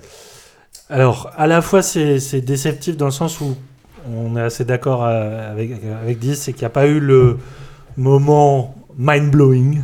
Il n'y a pas eu euh, Non, non, non. le coup de cœur immense où tu... tu Oui, où tout le monde, est, voilà. tout le monde était d'accord. extatique. Moi, je me rappelle une année, Après, c'était bon. euh, c'était Bioshock Infinite. Qui était euh, Ah ouais, avec toi, tu Gamescom la remontes à loin, fois. Mais en même temps, moi j'ai tendance aujourd'hui à être monde, méfiant Oui. parce que Cyberpunk, parce que tout ça. Euh, mais d'un autre côté, c'est la première année où j'ai eu aussi peu de moments un Ouais, peu gênant. gênants Ouais, et ouf. de vraie détestation. Il y Non, en a eu un qu'on a vécu peu. ensemble, c'était très beau. Euh, Ouais. C'était chez Sega Yana. et Creative Assembly, Yenas. euh, J'avais oublié. Ça, c'était vraiment terrible à vivre. de jeu. Euh, Ouais. mais C'est- Au-delà de ça, Enfin, puis il y a eu des moments un peu gênants dans les soirées. Aussi. c'était surtout la présentation. Oui, c'est ça. Bon, le jeu a pas l'air fou. Le jeu a l'air euh, a horrible. l'air osef, fier, mais, Voilà, euh, mais euh, qui va pas être sans doute très mauvais, tu vois. C'est un jeu morné. Je- Non mais Oui, c'est oui, euh, non mais voilà, c'est d'abord. Enfin, en fait, on. Pardon. Ça le rassure. Ça le rassure. C'est comme si Sophie était encore là. C'est- très Ah oui, il y a le côté Très berceau. bizarre. Non, en fait, Yana, c'était bah, rapidement. Enfin non, on- on- en fait, la présentation était, Ah en fait, c'était une vidéo. C'est ce que je disais tout à l'heure, avec même pas une quelqu'un qui, qui te commente en direct, avec une voix off insupportable. Une Parce que, pardon, de voix. hein. désolé de te shout out là-dessus, mais t'étais en retard. Donc Oui, toi, t'es arrivé au arrivé, moment euh, de, de la ouais. vidéo. Il y a eu pire. Ouais. Il y a eu un mec en préambule qui a Ah. dit Bon, l'embargo, il est là. euh, je vais vous montrer une vidéo. Bon, si vous avez des questions, bon. C'est marrant parce que. fin. Ah bah, Vraiment, le mec s'en battait. Ah ouais, Ah bah, je pense que j'ai eu le même game, mais le vendredi, et, et qui a commencé en disant Bon, euh, ok, on est vendredi matin, personne n'a envie d'être là. C'est vrai, genre, enfin, non, il a pas dit ça comme ça, mais mais genre, encore moins. on est vendredi matin, mais bon, euh, On sent enfin, que, ouais, ouais, non, mais tu vois, genre, euh, ça faisait- tout le monde est crevé, Oh enfin, je sais là pas, tu sais, là. mais genre, il avait pas la motive du tout, et Ah derrière, ouais. t'as la voix off, hey, Eh ouais, c'est une voix super, surmotivée, c'est super méga cool, oh là là, j'en pouvais plus, mais putain, horrible. affreux. Et, euh, et je sais, on s'envoyait des messages avec Yann, euh, genre au secours en mode là, quoi. Et, Ouais, non, euh, non, non. et c'est terrible, c'est c'est terrible. Donc, euh, oui, non, jeu, euh, jeu qui a pas l'air fou. Non, euh, le jeu, voilà. présentation le, le a- jeu, euh, affreuse. Mais présentation affreuse. Bon, après, ça arrive de se planter, hein, Oui. voilà. Je, suis pas Non, sûr. mais moi, ce qui me rend triste, c'est que voilà. c'est ça, c'est Oui, oui, oui. tu sens que, bon, ils ont été jeu de longtemps soutenus par Sega pour financer des, des- des jeux de stratégie extrêmement ambitieux Total War, ça et rentables. quand même, oui. Ouais. Oui, mais là, tu sens qu'il y a une. Je sais pas, ça sent un peu le compromis. Après, est-ce que c'est pas déjà à mon avis c'est une équipe bis, enfin Ah, sans- certainement, sans- ouais. enfin une- voilà et Ouais. euh, c'est peut-être un jeu de commande et, euh, tu sais c'est un peu comme le cinéma euh, ces fameux coups de euh, un, un- un pour toi un pour moi tu sais genre euh, nous on fait, un- on fait un jeu de commande mais en- Voilà, à côté vous nous personne, laissez hein, faire c'est ça, le- vous nous laissez Bah, faire le jeu ça, qui est Oui, gagnant là-dedans. En fait, en fait, on n'a même pas parlé du jeu, c'est un- une sorte de brawler à la Overwatch. C'est ça, c'est enfin, de hero, shooter, plutôt hero shooter, voilà. C'est un patchwork de tout ce qui se fait à Tout la ce qui a mode en marché ce mais il y a moment. 10 il y a, il y a Et tout 6 ce qui ans, est 7 ans quoi. insupportable aussi à la mode en ce moment, Ouais. genre la DA dégueulasse. Oui, euh, la Le truc à faussement cool, un peu un peu faussement cool et euh, Oh. Oui, non, c'était. Avec un ton à la. Borderlands, mais ouais, non, non, alors oui, pourtant j'aime beaucoup Borderlands, attention, mais voilà quoi. Euh, ok, Euh, est-ce qu'on continue à taper sur Sega avec Sonic Frontier En même temps, on s'en fout. Bah, moi, j'ai pas vu. Tu as joué toi, Sonic Oui, oui. oui. Ouais, bon, voilà. Franchement, ce que je dis dans, le- dans le papier que j'ai écrit, c'est que c'est la- c'est aussi la seule fois où, quand euh, à la fin de la présentation, il y a la démonstratrice qui est venue me voir en me disant Eh, t'en as pensé quoi? Et j'ai rien dit, tu vois. Ouais, j'ai là, fait, ouais, tu- ça va. Ça va. J'ai dit ça va. It's ok. Ouais, j'ai dit okay. euh, ouais, Ouais, that's, moi, cool. Moi, j'ai dû partir avant la fin le- parce que j'avais un rendez-vous avant, donc ça va éviter les questions Non, gênantes, tu vois. Non, c'était terrible. non, en fait, c'est- en fait le truc, c'est que. Oui, euh, a- bon, déjà, il y avait des problèmes techniques, et là, tu peux dire, bon, ok, peut-être que ça va être réglé, ça ramait, c'était pas très Oui, joli, etc. ça. Ok, pourquoi pas. Mais juste, en fait, le, ça- le jeu ne marche pas, en fait. L'idée du jeu ne marche pas. Ça n'a aucun sens. Ça n'a aucun sens. On va faire notre- C'est vraiment c'est complètement foireux. Les, combats le, jeu, j'ai fait un combat de boss que j'ai pas réussi, je m'y suis repris à 5 fois, j'en pouvais plus, ça m'a rendu fou. Je suis, euh, je suis, enfin voilà, Sonic, ça n'a jamais été ma cam. Hein, J'ai toujours trouvé Ça, que tu l'as c'était, toujours dit, ouais. voilà, qu'en termes de game design, c'était, pas bon. Mais là, là, là, en fait, ça allait encore moins que d'habitude, en fait, parce que ce qui est marrant, c'est qu'ils ont essayé de, de, de, de reprendre un peu euh, ce qu'a fait euh, Nintendo avec Breath of the Wild, le côté un peu euh, étendu, désertique, un peu, explore, explore genre- à ta guise. voilà, et, et puis le côté, euh, tu sais, un peu triste, un, un peu, euh, Ouais. un, peu- un peu, un peu comme ça, tu Ouais, vois. bien sûr, mais ça marche pas que Et- ça. mais non, ça marche pas du tout avec Sonic. Sonic, c'est les ridicule. Californie, c'est du punk et euh, C'est des- c'est que- c'est- c'est des rues de San Francisco, quoi. Enfin, Ils essayent de te faire un truc un peu crépusculaire, machin, et puis au bout de deux secondes, tu trouves euh, Knuckles qui est coincé dans, dans, dans des anneaux qui volent, et tu commences à faire n'importe quoi. Mais non, ça marche pas. Enfin, je, je sais même pas pourquoi ils essayent de nous faire croire. Non. C'est oh non non non non, c'est une catastrophe. Mais moi, le pire, ce que je redoute, c'est que le jeu va quand même se vendre. euh, Alors, sauf s'il y a vraiment un, Il y a une métacritique, un autour, métacritique assez euh, assassin. Il y a une, à quand même une hype assez. Non, mais parce qu'il y, a élevée. une hype- il y a une hype Sonic depuis quelques années grâce au cinéma, en fait. Ouais, Ouais. c'est vrai. Les films, c'est quand même les films les plus rentables Et de cette apparemment, année. les- hein. je pense que les films sont. J'ai pas vu les films, je pense qu'ils sont mieux que les, les derniers jeux. hein. Oh non, les, fi- les films sont terribles. Ah bon Ah non, regarde. Ah ouais Le premier avec, euh, donc Avec avec Carrey, Jim. Carrey, Oui, ça passe. qui a entamé peu à peu sa phase de dépression avant d'abandonner le, le jeu d'acteur. Euh, ça a passé sur certains points parce que tu Ouais. sentais qu'ils essayaient d'aller fouiller. Bah, le gamin, 2 Moi j'ai vraiment dû aller me le, taper en salle. Le 2 Tu l'as est vu en salle, atroce. le, le 2, je l'ai vu en salle le jour même de la Ouais. sortie. Ah, chaud. J'étais le seul adulte. C'était pour, le- c'était pour le boulot Du coup, les, les parents étaient un petit peu suspicieux de ma présence. J'aurais dit non, non, c'est pour le travail. Ah, c'est pour le travail, voilà. Non, le, le film, euh, Ah ouais. pardon de faire une aparté là-dessus, mais le, le film est terrible parce que c'est marrant. euh, Sonic, pour moi, ça a toujours été l'idée que ces gars captaient ce public adolescent, cool, de la rébellion, Ouais. euh, anti-Mario. hein. Voilà. alors ouais. que maintenant, les films sont des vecteurs inverses de conservatisme euh, moral. C'est-à-dire que euh, Sonic, c'est celui qui réunit tout le monde, c'est celui qui euh, rabiboche les couples d'humains et tout. Enfin, il y a Ouais. vraiment un truc hyper réac dans ces films-là, parce que c'est des films d'enfants, en fait. Et, vrai, c'est- Et la lecture est passionnante. Elle est horrible, hein, c'est à vivre en tant que spectateur, mais... Mais c'est marrant, oui. Et je pense du coup qu'il y a un tel effet de hype euh, qui est Mhm. relancé grâce à ce, au détournement cu- culturel de la figure de Sonic que je serais Oh, pas putain, étonné que le jeu enfants marche qui quand vont même. faire ça, qui vont vomir euh, dans- dès qu'il va y avoir Mais des scènes est-ce que ça ressemble à un jeu d'enfant justement? Parce que, j'ai- Bah, pas parce que c'est- ça ressemble à rien. ça ressemble à parce que le côté assez dépouillé, euh, assez simple des commandes, des, du décor. Euh, ça, pas tant que ça, hein, parce que t'as moi. tout un système où tu dois appuyer sur Y et faire des, des, Oh des cercles pour pouvoir générer je des crois que anneaux. les jeunes, ça va. hein. etc. Ouais, Non, mais, c'est- pas instinctif en fait. Et puis, c'est putain, des putains de caméras qui Ah, sont ouais. infectes. Ouais, Et le- pendant les Si combats le de boss, ça, pendant les combats de boss, ça rendait fou, ça me rendait fou quoi. Non, et alors, vois, le oui, truc que- rigolo, c'est quand, c'est quand tu tombais sur des, des mini-zones avec euh, des petits bumpers et tout, comme cl- classique Sonic, tu vois, où t'allais sauter pour extendre un niveau, machin. C'est le seul moment où, euh, où j'ai un peu levé un sourcil, tu vois, en disant, bon, bah ça va, c'est Ah ça reste Sonic. Mais sinon, euh, ça a été une souffrance. Et puis moi, et en vrai, moi, moi, moi j'aime bien Sonic globalement par rapport à toi, mais mais il faut arrêter d'essayer de faire des Sonic en 3D quoi. À un Mm. moment donné, à part Sonic Adventure qui fonctionnait bien et encore à l'époque c'est une démo technique quoi. Euh, faut, rester, rester, rester sur Sonic Mania, c'était bien Sonic Mais en Mania. fait, moi j'attends Sonic, quelque euh, chose, c'est que. Sonic qui soit vieux et qui court plus. Parce qu'en fait, le problème, c'est qu'il court. plus rien, ouais. Ben Bah oui, oui, mais euh, un Sonic qui marche, moi ça m'intéresse, tu vois. Un Walking Sim Sonic. Ben oui Ah putain, et pour le coup, c'est hyper Ah intéressant. ouais. Euh, non, c'est- Moi, je signe force. Mais ouais, tu sais, mais il est lent, il est grabataire, Ah ouais. il a une entorse. Sonic en mode Ro- Rocky, Rocky Balboa le 6. Ouais, quoi. c'est- voilà, euh, c'est ça. Il doit prendre sa retraite. Mais dès euh. qu'il court, bah c'est fini. C'est fini, le- la magie s'interrompt direct, toi. Bon allez, on va arrêter de. Oui, oui, non, arrêtons de on, parler de ça. on va peut-être parler de. Bon, et moi il y avait encore des jeux sympas que j'avais Mais oui, non mais Ion Life, on en parle deux secondes. Ouais, vas-y, vas-y.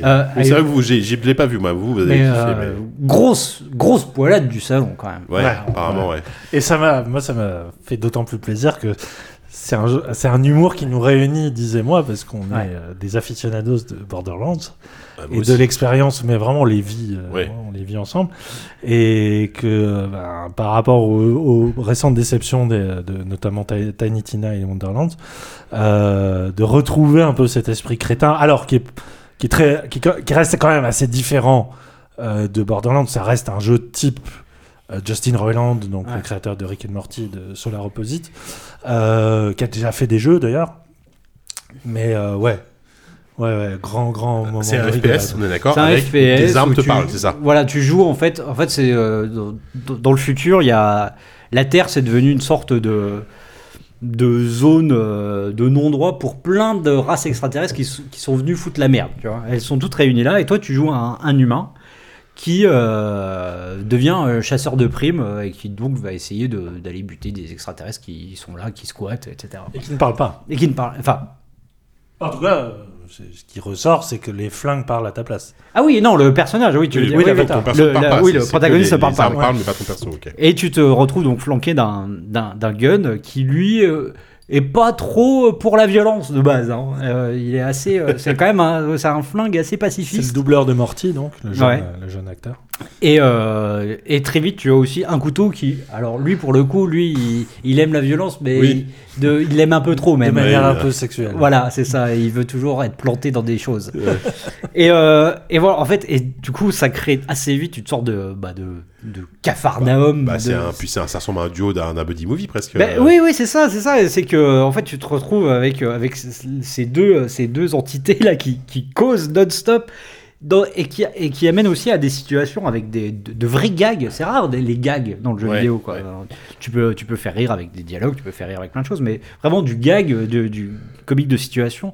Notamment ce qu'on voyait dans la démo, c'est euh, donc un passage avec un enfant Oui, le passage avec un enfant donc, qui, qui t'interrompt, euh, qui, qui t'empêche de passer et qui te dit ah, Vas-y, tue-moi, tue-moi, tue-moi comme ça. euh, et bon, t'as le flingue qui dit, bah non, on va pas tuer un enfant quand même et tout, ça se fait pas, enfin, on va pas faire Dans ça. un jeu tout. vidéo, ça se fait pas, je crois. Et mais, mais en fait, t'es obligé. Oui. T'es- t'es- t'es- t'es- au final, tu finis par tirer. Et donc, t'as t'as le fan qui fait Ah bah super, t'as tué un enfant. Ah bah, ah bah, on va être Peggy 18 maintenant, tu vois. T'as des, t'as des blagues comme ça, tu vois.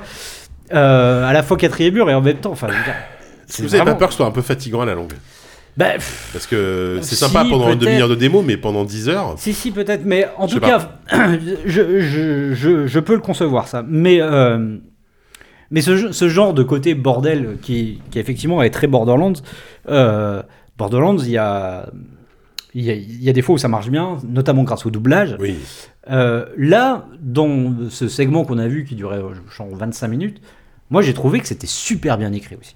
C'est ça en fait la différence, tu vois. C'est Ouais. pas c'est pas juste de la gaudriole et, et, et du blague et des blagues euh, pipi caca, parce qu'il y en a quand même, hein, Oh là, notamment oui. ce premier extraterrestre euh, qui, qui te dit euh, où est-ce qu'on chie sur Terre? Et Il est sur un canapé. tu sais. Bon bah je vais faire ici parce que je sais pas où c'est, tu vois. Voilà. Bon bref, tu vois, c'est des blagues comme ça, il y en a. Ah, mais moi, je- je- là, je ris, tu vois. je- Oui, oui, il y a des- client. Il y- il y a des blagues comme ça qui Ouais. sont euh, un peu un peu un peu lourdes, mais en même temps il y a des trucs vraiment, enfin je veux dire le coup du gamin parce qu'après tu tombes sur sa mère aussi, enfin c'est et C'est puis euh, peut-être encore plus drôle. Ouais, c'est peut-être encore plus drôle avec la mère parce qu'il y a un côté désabusé qui est assez incroyable. Donc non, non, vraiment. Et euh, au-delà de ça, donc euh, le jeu, peut-être, je sais pas, hein, je, je m'avance pas. Peut-être que effectivement ce sera lourd, peut-être que. Parce que là, on est sur un truc assez linéaire. euh, c'est- Oui, c'est- complètement. Oui, oui. Oui, c'est pas un truc à la bande ouvert, Ah, machin, avec des Quoique la ville dans laquelle tu te balades un peu Ouais, au je début pense laisse qu'il y a des- présager peut-être au moins des quêtes secondaires, Ouais, un peu plus de free roaming. Ce qui est sûr, c'est que c'est franchement, je, je me suis rarement autant marré pendant une présentation et, et en fait, je, je me suis, tu sais, on a des casques et tout quand on, on est dans des petits Oui, salles, bah on oui, fait oui. un On est jeu dans notre bulle. bien sûr. On est dans cette bulle et en fait, au moment où j'ai fini ma démo, j'ai enlevé mon casque, je me suis relevé. Je me suis retourné et là j'ai vu les trois développeurs qui me regardaient en souriant. Je pense que je Ah ouais devais pousser des hurlements de rire. Ouais. Et tu sais, genre, euh, j'ai plaisir, limite ouais. été un peu gêné, tu vois. Je- Ouais, mais ça a dû leur faire plaisir. Attends, Oui, oui. C'est ce qu'ils Oui, attendaient oui, dans le jeu. non, mais, hein, mais euh. vraiment, tu sais, ils me regardaient, sais, genre euh, un peu comme ça, genre. euh, Juste euh, euh, par rapport à, à, à Iron Life, euh, bon, évidemment, je, je vais pas, euh, je vais corroborer ce qu'il a dit sans répéter. Moi, le, le truc qui me posait un peu, qui me faisait un peu douter, c'est que, et c'est en cela quand même que la Gamescom c'est cool, putain. C'est que c'est un jeu quand il a été annoncé, donc pareil au Summer euh, Mm. Game Fest chez Microsoft. Ouais. Euh, tout fan de Ouais. Roland que je sois, j'étais pas du tout hypé parce que je trouvais la DA quand même Ouais, assez, moi, pareil. assez laide. Euh, le côté FPS me donnait pas forcément envie d'y. La présentation était même un peu ratée. faut Ouais, ouais. Ah, et C'était pas clair, on savait pas trop ce que, de quoi on et parlait. c'était d'autant plus manifeste d'ailleurs qu'ils ont remontré donc la même séquence de gameplay qu'on a essayé. Ils l'ont montré chez, euh, chez Geoff Kelly euh, la veille où moi j'ai pu le faire. Et c'est là où tu te rends compte à quel point c'est important d'avoir le jeu en main. C'est qu'une fois que tu as le jeu en main, c'est pas, ça sera pas un grand FPS. Non. Ça c'est évident. Oui, bah, C'est hyper classique, euh, ça fonctionne sur des, des, des bases euh, vues et revues, et que même, j'oserais même dire que Borderlands là-dessus est beaucoup était plus innovant parce qu'il il mé- mélangeait euh, le, le hack and slash. Bah, et le- et le évidemment, oui. Là, c'est faut vraiment pas s'attendre à ça, mais il y a une espèce de plaisir. Et au-delà du fan, ça me rassure que Kevin, qui a Oui, jamais regardé Non. Rick and Morty, qui s'en fout, soit client de ça parce que c'est Squanch Games, donc le, le studio de Roland, a quand même ce talent à, à oser dire bon, bah, un jeu, ça peut nous faire marrer. Mais vraiment, quand on l'a en main, parce Ouais. que quand je regardais les combats, le Ouais. fameux Pas- combat de pas boss, juste pendant était, qui était vraiment dégueulasse à regarder en, en démo hands-off. Hands-on, c'était pas fantastique, mais je sais pas, euh, je me sentais beaucoup plus investi parce que je pouvais avoir le temps de lire les, dialogues et tout ça, et j'étais vraiment euh, immergé dans le truc.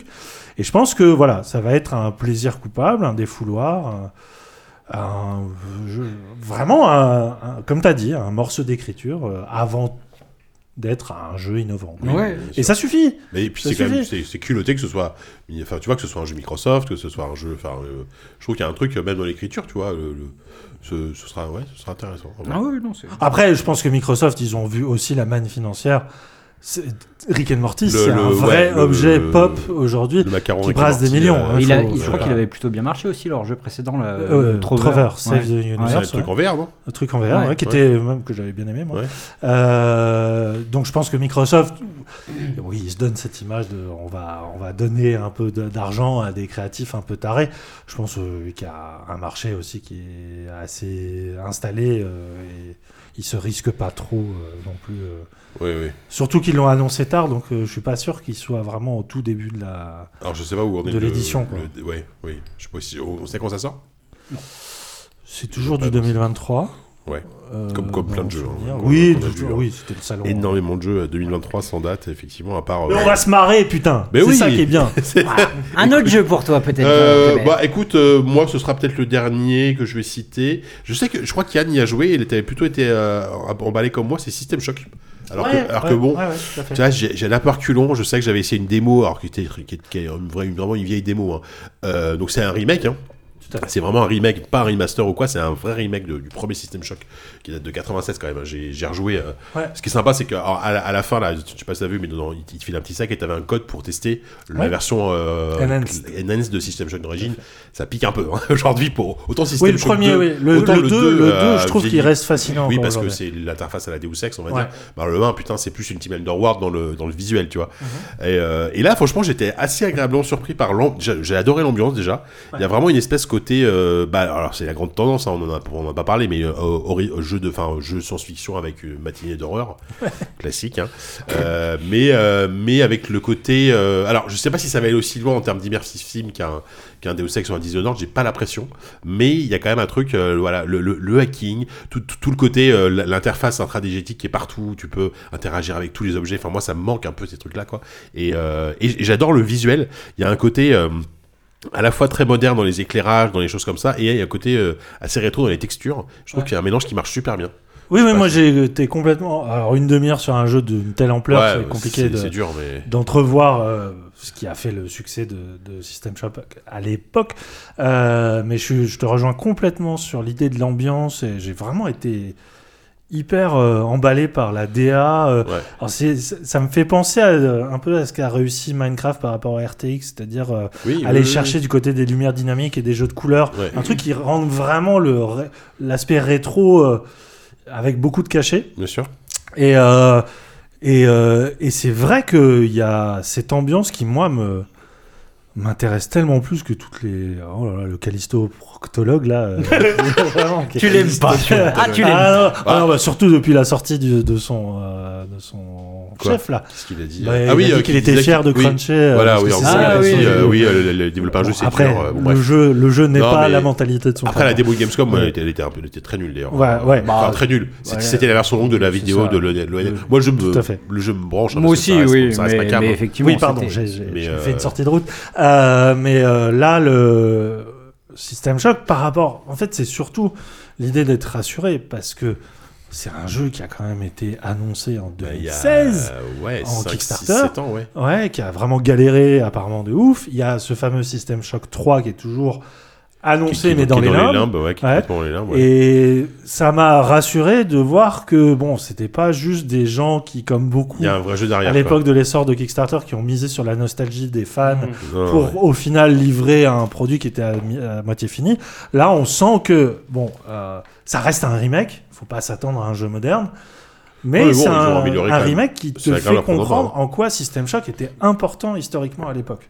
Ouais. C'est vrai qu'on a tendance à l'oublier, mais System Shock, c'est vraiment le- l'espèce de, de, de, de, de ground zero de l'immersive sim Oui, euh, qui a donné lieu à, à Deus Ex, qui a donné lieu à- aussi à Half-Life d'une certaine manière, euh, de, et Arkane par la suite. Même tout- euh, tous les tous les sujets euh, d'IA hors de contrôle, etc. À l'époque, c'était quand même assez novateur. Ah oui, Aujourd'hui, c'est devenu un peu hyper hyper classique, mais euh, c'est important de revenir aux bases. Et s'ils arrivent ça avec un, s'ils arrivent à faire ça avec un vrai bon jeu d'ambiance, et euh, parce qu'en fait, c'est Night Dive.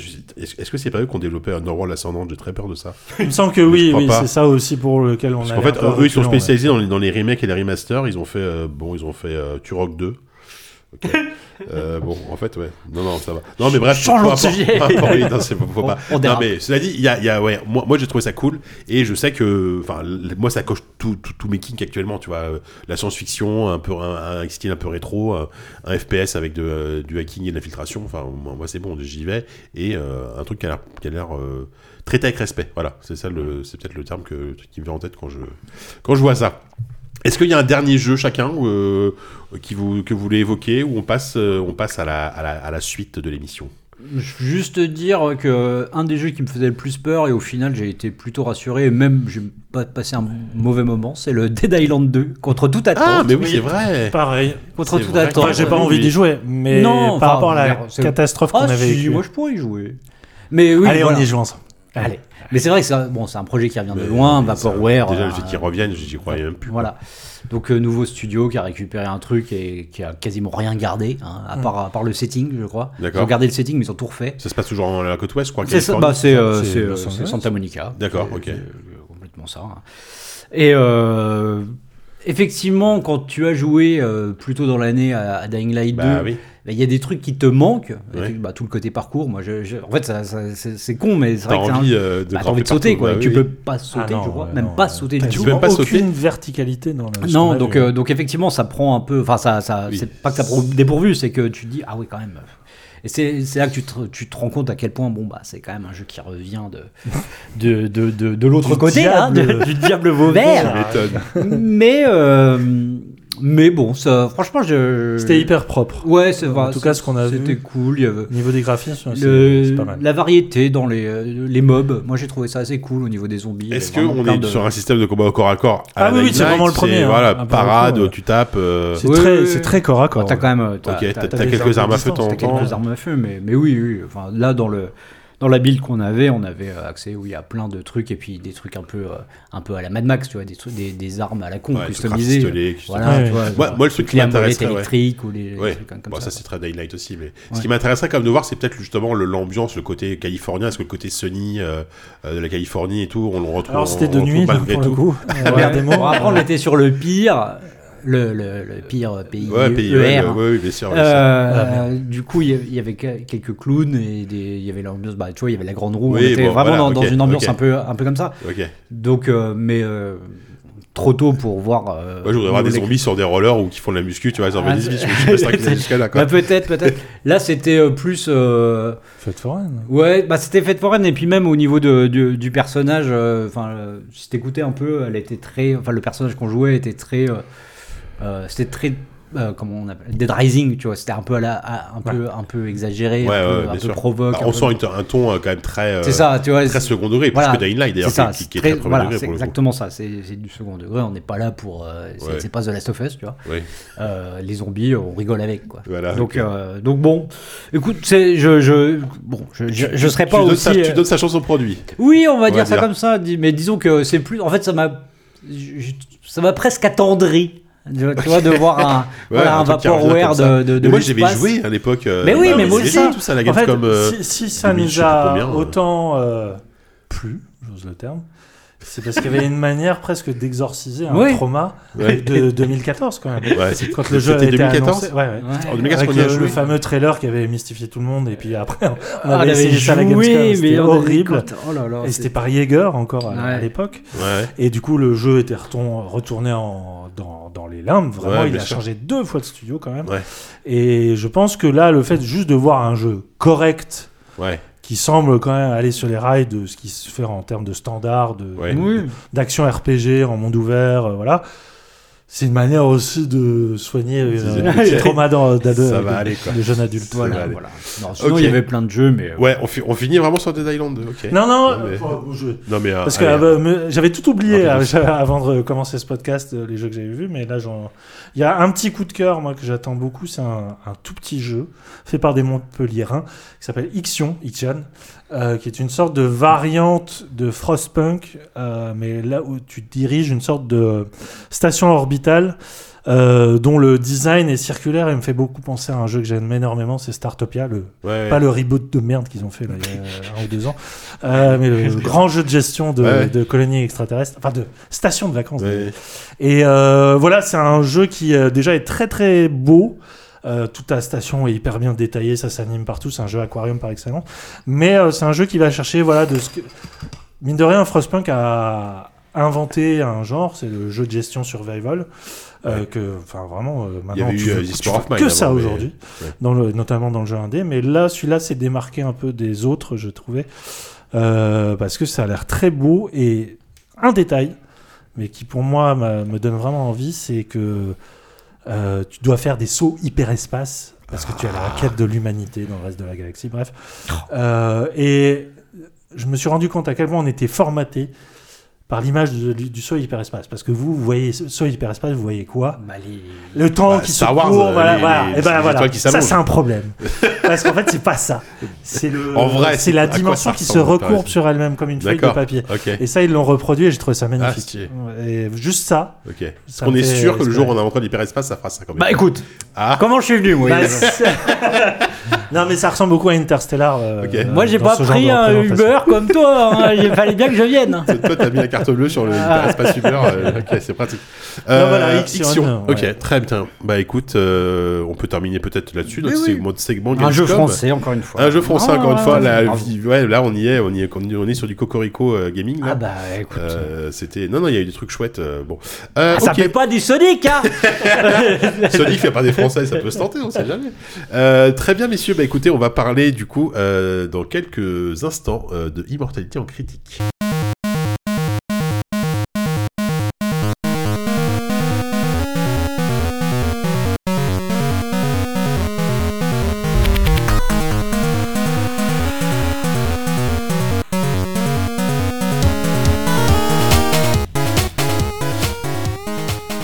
Et donc on entre dans, bah, dans la dernière phase de l'émission avec notre seul et unique critique, mais putain quel jeu quoi Quel, euh, Euh, quel jeu Moi, je l'annonce. Je pense qu'il y a quand même des chances que ce soit mon Gotti.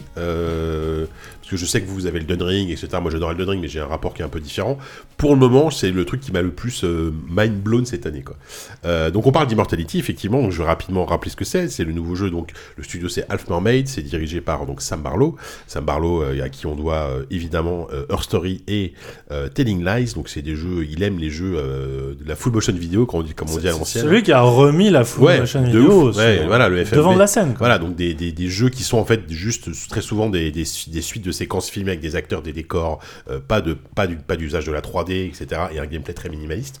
Euh, là, en fait, on est euh, contrairement, on, est comme sur un truc un truc très, différent de ces deux ces deux ces deux précédents jeux, puisque on va on est on est littéralement devant une table de montage et on va visionner des des dizaines et des dizaines d'extraits de films d'une actrice qui s'appelle Marissa Marcel, qui est qui a tourné trois films à trois époques différentes, plus ou moins plus ou moins différentes. Donc la fin des années 60, le début des années 70 et la fin des années 90.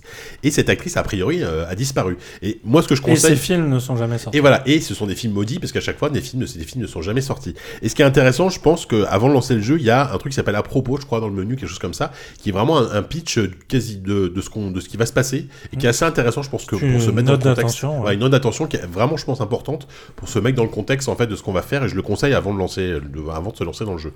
Et donc, on se retrouve devant cette table de montage au début avec je, je crois un seul extrait. Ça commence par le, une interview euh, de Marissa euh, dans un talk show américain euh, de la fin des années 60 très classique où on, on découvre que c'est un peu la nouvelle égérie. euh, c'est une, c'est une, Ah, star en devenir. Voilà, c'est une très jeune actrice, son, son premier rôle, mais on sent qu'il y a quelque chose avec, avec, avec cette femme qui va se passer. Et, euh, et voilà, et on découvre en fait que au niveau du gameplay, contrairement à ces jeux précédents, si vous avez joué à, à Our Story et à Telling Lies, euh, on, on- il faut pas taper des, du- des mots-clés, il faut cliquer dans l'image euh, n'importe où.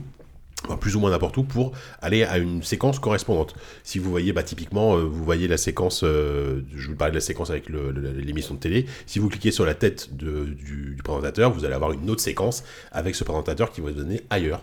Et en fait, on va naviguer comme ça. Et de- ça marche autant avec les visages qu'avec n'importe voilà, quel c'est ça objet. qui est ouf. Qui en fait est un. Il faut plutôt parler d'accessoires parce que c'est pas des objets qui ont été placés au hasard. Non, bien sûr. C'est de la vraie scénographie. Évidemment.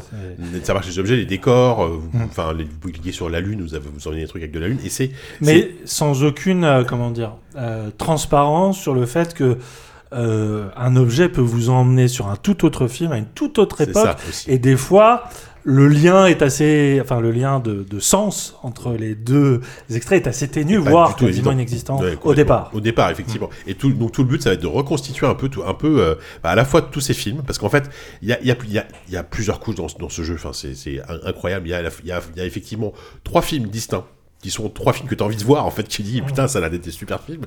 Et euh, il y a le destin de cette, cette, actrice qui, euh, pourquoi pourquoi on en a entendu parler qu'est-ce qui s'est passé. Et il y a une troisième couche qu'on évoquera, peut-être dans la, dans la zone spoiler, parce qu'on on va, on va probablement faire à un moment donné une parenthèse, parce que c'est un jeu, c'est compliqué d'en parler correctement, je pense, sans spoiler certaines choses, et en même temps, c'est un jeu qu'il faut, Ah oui, oui. qu'il faut se prendre dans la tronche, quoi. Enfin, vraiment, oui, quoi. exactement. Euh, donc, euh, toi, toi Yann, ton- c'était ton héritage chez GK, et 9 sur 10, quand même, bravo, Ouais. ton, ton premier Ah, je sais dernier pas 9 s'il faut sur me 10. féliciter. Non, mais, mon euh, rédac chef était pas forcément. euh, Mais je m'en fous, c'était ma Ah manière ouais, de. non, je suis d'accord. Moi, je de partir, Je suis avec. Je suis entièrement d'accord avec toi. Oui, Euh, alors 9 sur 10, euh, je m'en suis expliqué dans l'émission de Gamecult, mais je veux, je veux vraiment insister là-dessus. C'est vraiment un jeu dont j'accepterai toutes les critiques de n'importe qui. Voilà.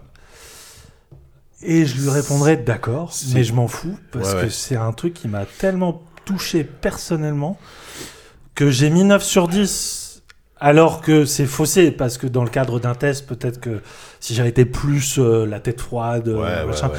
peut-être que j'aurais été chercher la petite bête. Et il y a, il y a des défauts hein, dans, dans le- techniquement dans, dans le jeu, mais c'est un jeu qui m'a tellement, alors d'une part, montré que on peut encore inventer des choses incroyables avec des gameplays les plus euh. Ouais, ouais, ouais. Parce que c'est vrai que c'est un, un gameplay qu'on rapprocherait plutôt du point and click, c'est-à-dire tu Oui. vois une zone qui t'intéresse, tu cliques dessus, bof, ça te transporte et ça va pas au-delà. hein, euh, en termes de, de- En tout de cas, au gameplay. début, hein. hein. Voilà. Euh, oui, au début. Euh, Il y a ça et et là après c'est la limite de la critique, c'est-à-dire que tu mets vraiment en avant côté subjectif. C'est la vision de Sam Barlow sur le cinéma Ouais. Qui moi m'a profondément touché parce que c'est un jeu qui parle de plein de choses dans le cinéma, de pourquoi le cinéma nous fascine, de quelle est la magie qu'il y a derrière ce, cet art à part entière, Ouais.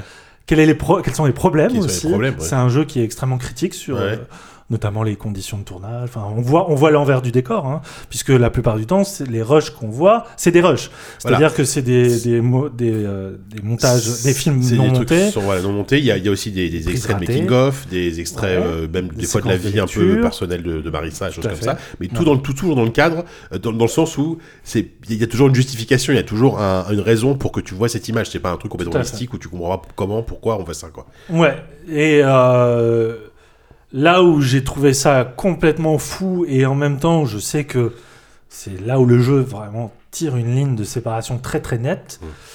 c'est que c'est un jeu qui compte quand même sur une forme de patience et surtout de vraie liberté d'interprétation, parce que. euh, alors j'essaie de prendre toutes les pincettes possibles pour pas être le, le- pour être le plus évasif possible, mais c'est vrai. Déjà, Her Story et Telling Lies mettaient en avant l'idée que c'était des polars. Mm. Il y avait Voilà. très clairement une intrigue de thriller derrière, dont tu devais reconstituer l'espèce de fil rouge à Mm. partir de ce magma d'images qui, dans le désordre au début. euh, quand et- ça t'arrivait dans la gueule, c'était Ouais. vraiment, euh, il y avait- il y avait aucun sens, tout est mélangé, et c'était par le fait de taper des mots-clés que tout d'un coup tu créais pardon, une, euh, une sorte de cohérence Oui. dans toutes ces images, toutes ces séquences. euh, voilà.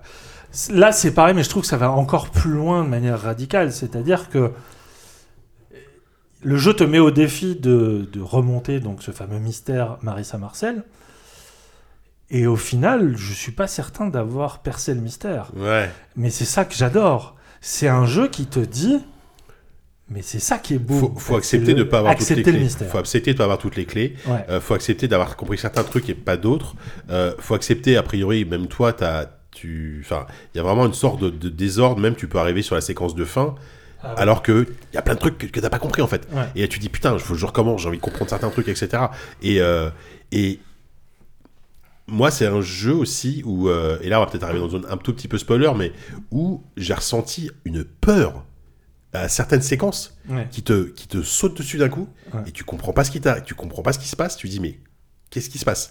Et il y a une sorte de malaise qui se crée, mais qui est, qui est à la fois, euh, qui peut être très soudain et à la fois très, euh, très progressif en fait, parce que tu commences à voir des choses. Alors bon, c'est là qu'on rentre dans la zone spoiler. On Alors, attends, juste avant d'aller vraiment dans le, fond de, de l'histoire, mais juste pour reprendre ce que, sur ce que tu as dit, ce qui est très intéressant aussi dans sa prise de risque, c'est que c'est un jeu qui se base vraiment, là pour le coup, sur euh, un profil psychologique de joueur. C'est-à-dire que Ouais. Euh, ta façon de jouer va vraiment façonner ton expérience, parce que c'est un jeu qui a tellement pas de garde-fou que, comme tu dis, et ça m'est arrivé, la séquence, la toute dernière séquence, je crois qu'il y en a un peu plus de 200, euh, j'y suis arrivé très vite, mais encore pire, j'ai débloqué le générique de fin voilà. à la moitié des 12 heures de jeu euh, Ouais. que j'ai pris pour tout reprendre depuis le début. Parce que le jeu fonctionne quand même sur une espèce de d'ivresse de joueurs qui, moi, m'a vraiment euh, fasciné. C'est. C'est le, le fait de, de vortex. Frénésie C'est tout- de frénésie d'aller cliquer tout le temps et de se dire Ah, mais ça aussi, ça t'emmène là. Oh là Ouais, là là. ouais, ouais. Et du coup, je me suis retrouvé à débloquer la quasi-intégralité des extraits sans essayer à, à chercher à comprendre Ouais. le fin mot de l'histoire. Le fin mot de l'histoire, c'est à ma deuxième moitié d'expérience où j'avais quasiment tout débloqué. J'ai repris un à un les extraits. Ce qui a, peut être parfois un peu aussi un peu ennuyeux parce que tu as, des séquences qui, notamment dans le tout premier film, Ambrosio, qui est un film en costume, Oui. très classique Ouais, hollywoodien. un peu euh, ronflant quoi. Un peu ronflant. Voilà. Ouais. Mais c'est voulu, c'est ça Oui, où il est sûr. génial, c'est que vraiment, il- Avec des décors gothiques. euh, c'est ça. ouais. C'est que c'est pas. Moi, j'adore la démarche de Barlow dans le sens où euh, tu sens que c'est un vrai amoureux du cinéma et que tu sens que c'est un mec qui, en utilisant les moyens du jeu vidéo, réussit à faire de la mise en scène de cinéma aussi. Ouais, C'est-à-dire que ouais. tu as des plans. On a beau se dire, mais ces films n'existent pas. Ces films euh, n'ont aucune valeur Mhm. artistique en soi. Il y a quand même des moments où je dis, putain, il s'est vraiment fait plaisir là Ah sur ouais. tel angle, mais c'est oui. tel décor. Les costumes, la lumière, notamment le deux, moi, mon préféré c'est le deuxième film euh, Ouais, Minsky. euh, qui, a, qui a une photo, Ouais. la- le travail sur la photo, sur le, les, le cadrage, le, les, les, même l'acting est super bon. Enfin, Oui, des trucs. euh, notamment celui de son actrice principale. Oui, voilà. Alors, les Manon acteurs Gage, sont incroyables. les- les- quasiment tous les acteurs sont très bons. Je sais que toi, tu avais des réserves sur certains acteurs, a priori. Mais, Oui. mais, euh, mais globalement, moi, je me suis régalé. Et, et le, le- le troisième film est intéressant parce qu'il a une esthétique années 90 qui, qui peut avoir vieilli, je trouve.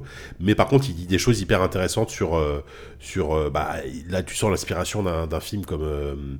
Euh, euh, Perfect Blue, tu vois, ce, ce genre de truc. Enfin, Ouais. moi, moi, c'est à ça que j'ai pensé, tu vois. Euh, sur, la, sur la la- double identité, sur. Bien euh, sûr, bien sûr. euh, sur le fait de, de comment tu fais pour être une star, etc. Mais, mais voilà, et, euh, et, rien, que, rien que ça, je trouve que c'est hyper intéressant. Après, euh, je peux, c'est clair, il y a plein de gens, bon, Sophie, on en parlait juste avant, euh, te. Bah, elle bon, vient à peine de oui, commencer, voilà, et, c'est- normal au début de, de se dire, mais qu'est-ce que je suis en train de faire? Je ne comprends rien à ce qui se passe. Je, je regarde des extraits de films, euh, sauf que il faut arriver à reconstituer le puzzle. T'as as quand même une interface qui est plutôt bien faite où tu peux euh, afficher tout de manière chronologique ou afficher euh, les séquences d'un film dans l'ordre qui sont censés être diffusés. Donc, ça te permet d'avoir quand même globalement euh, l'intrigue du film.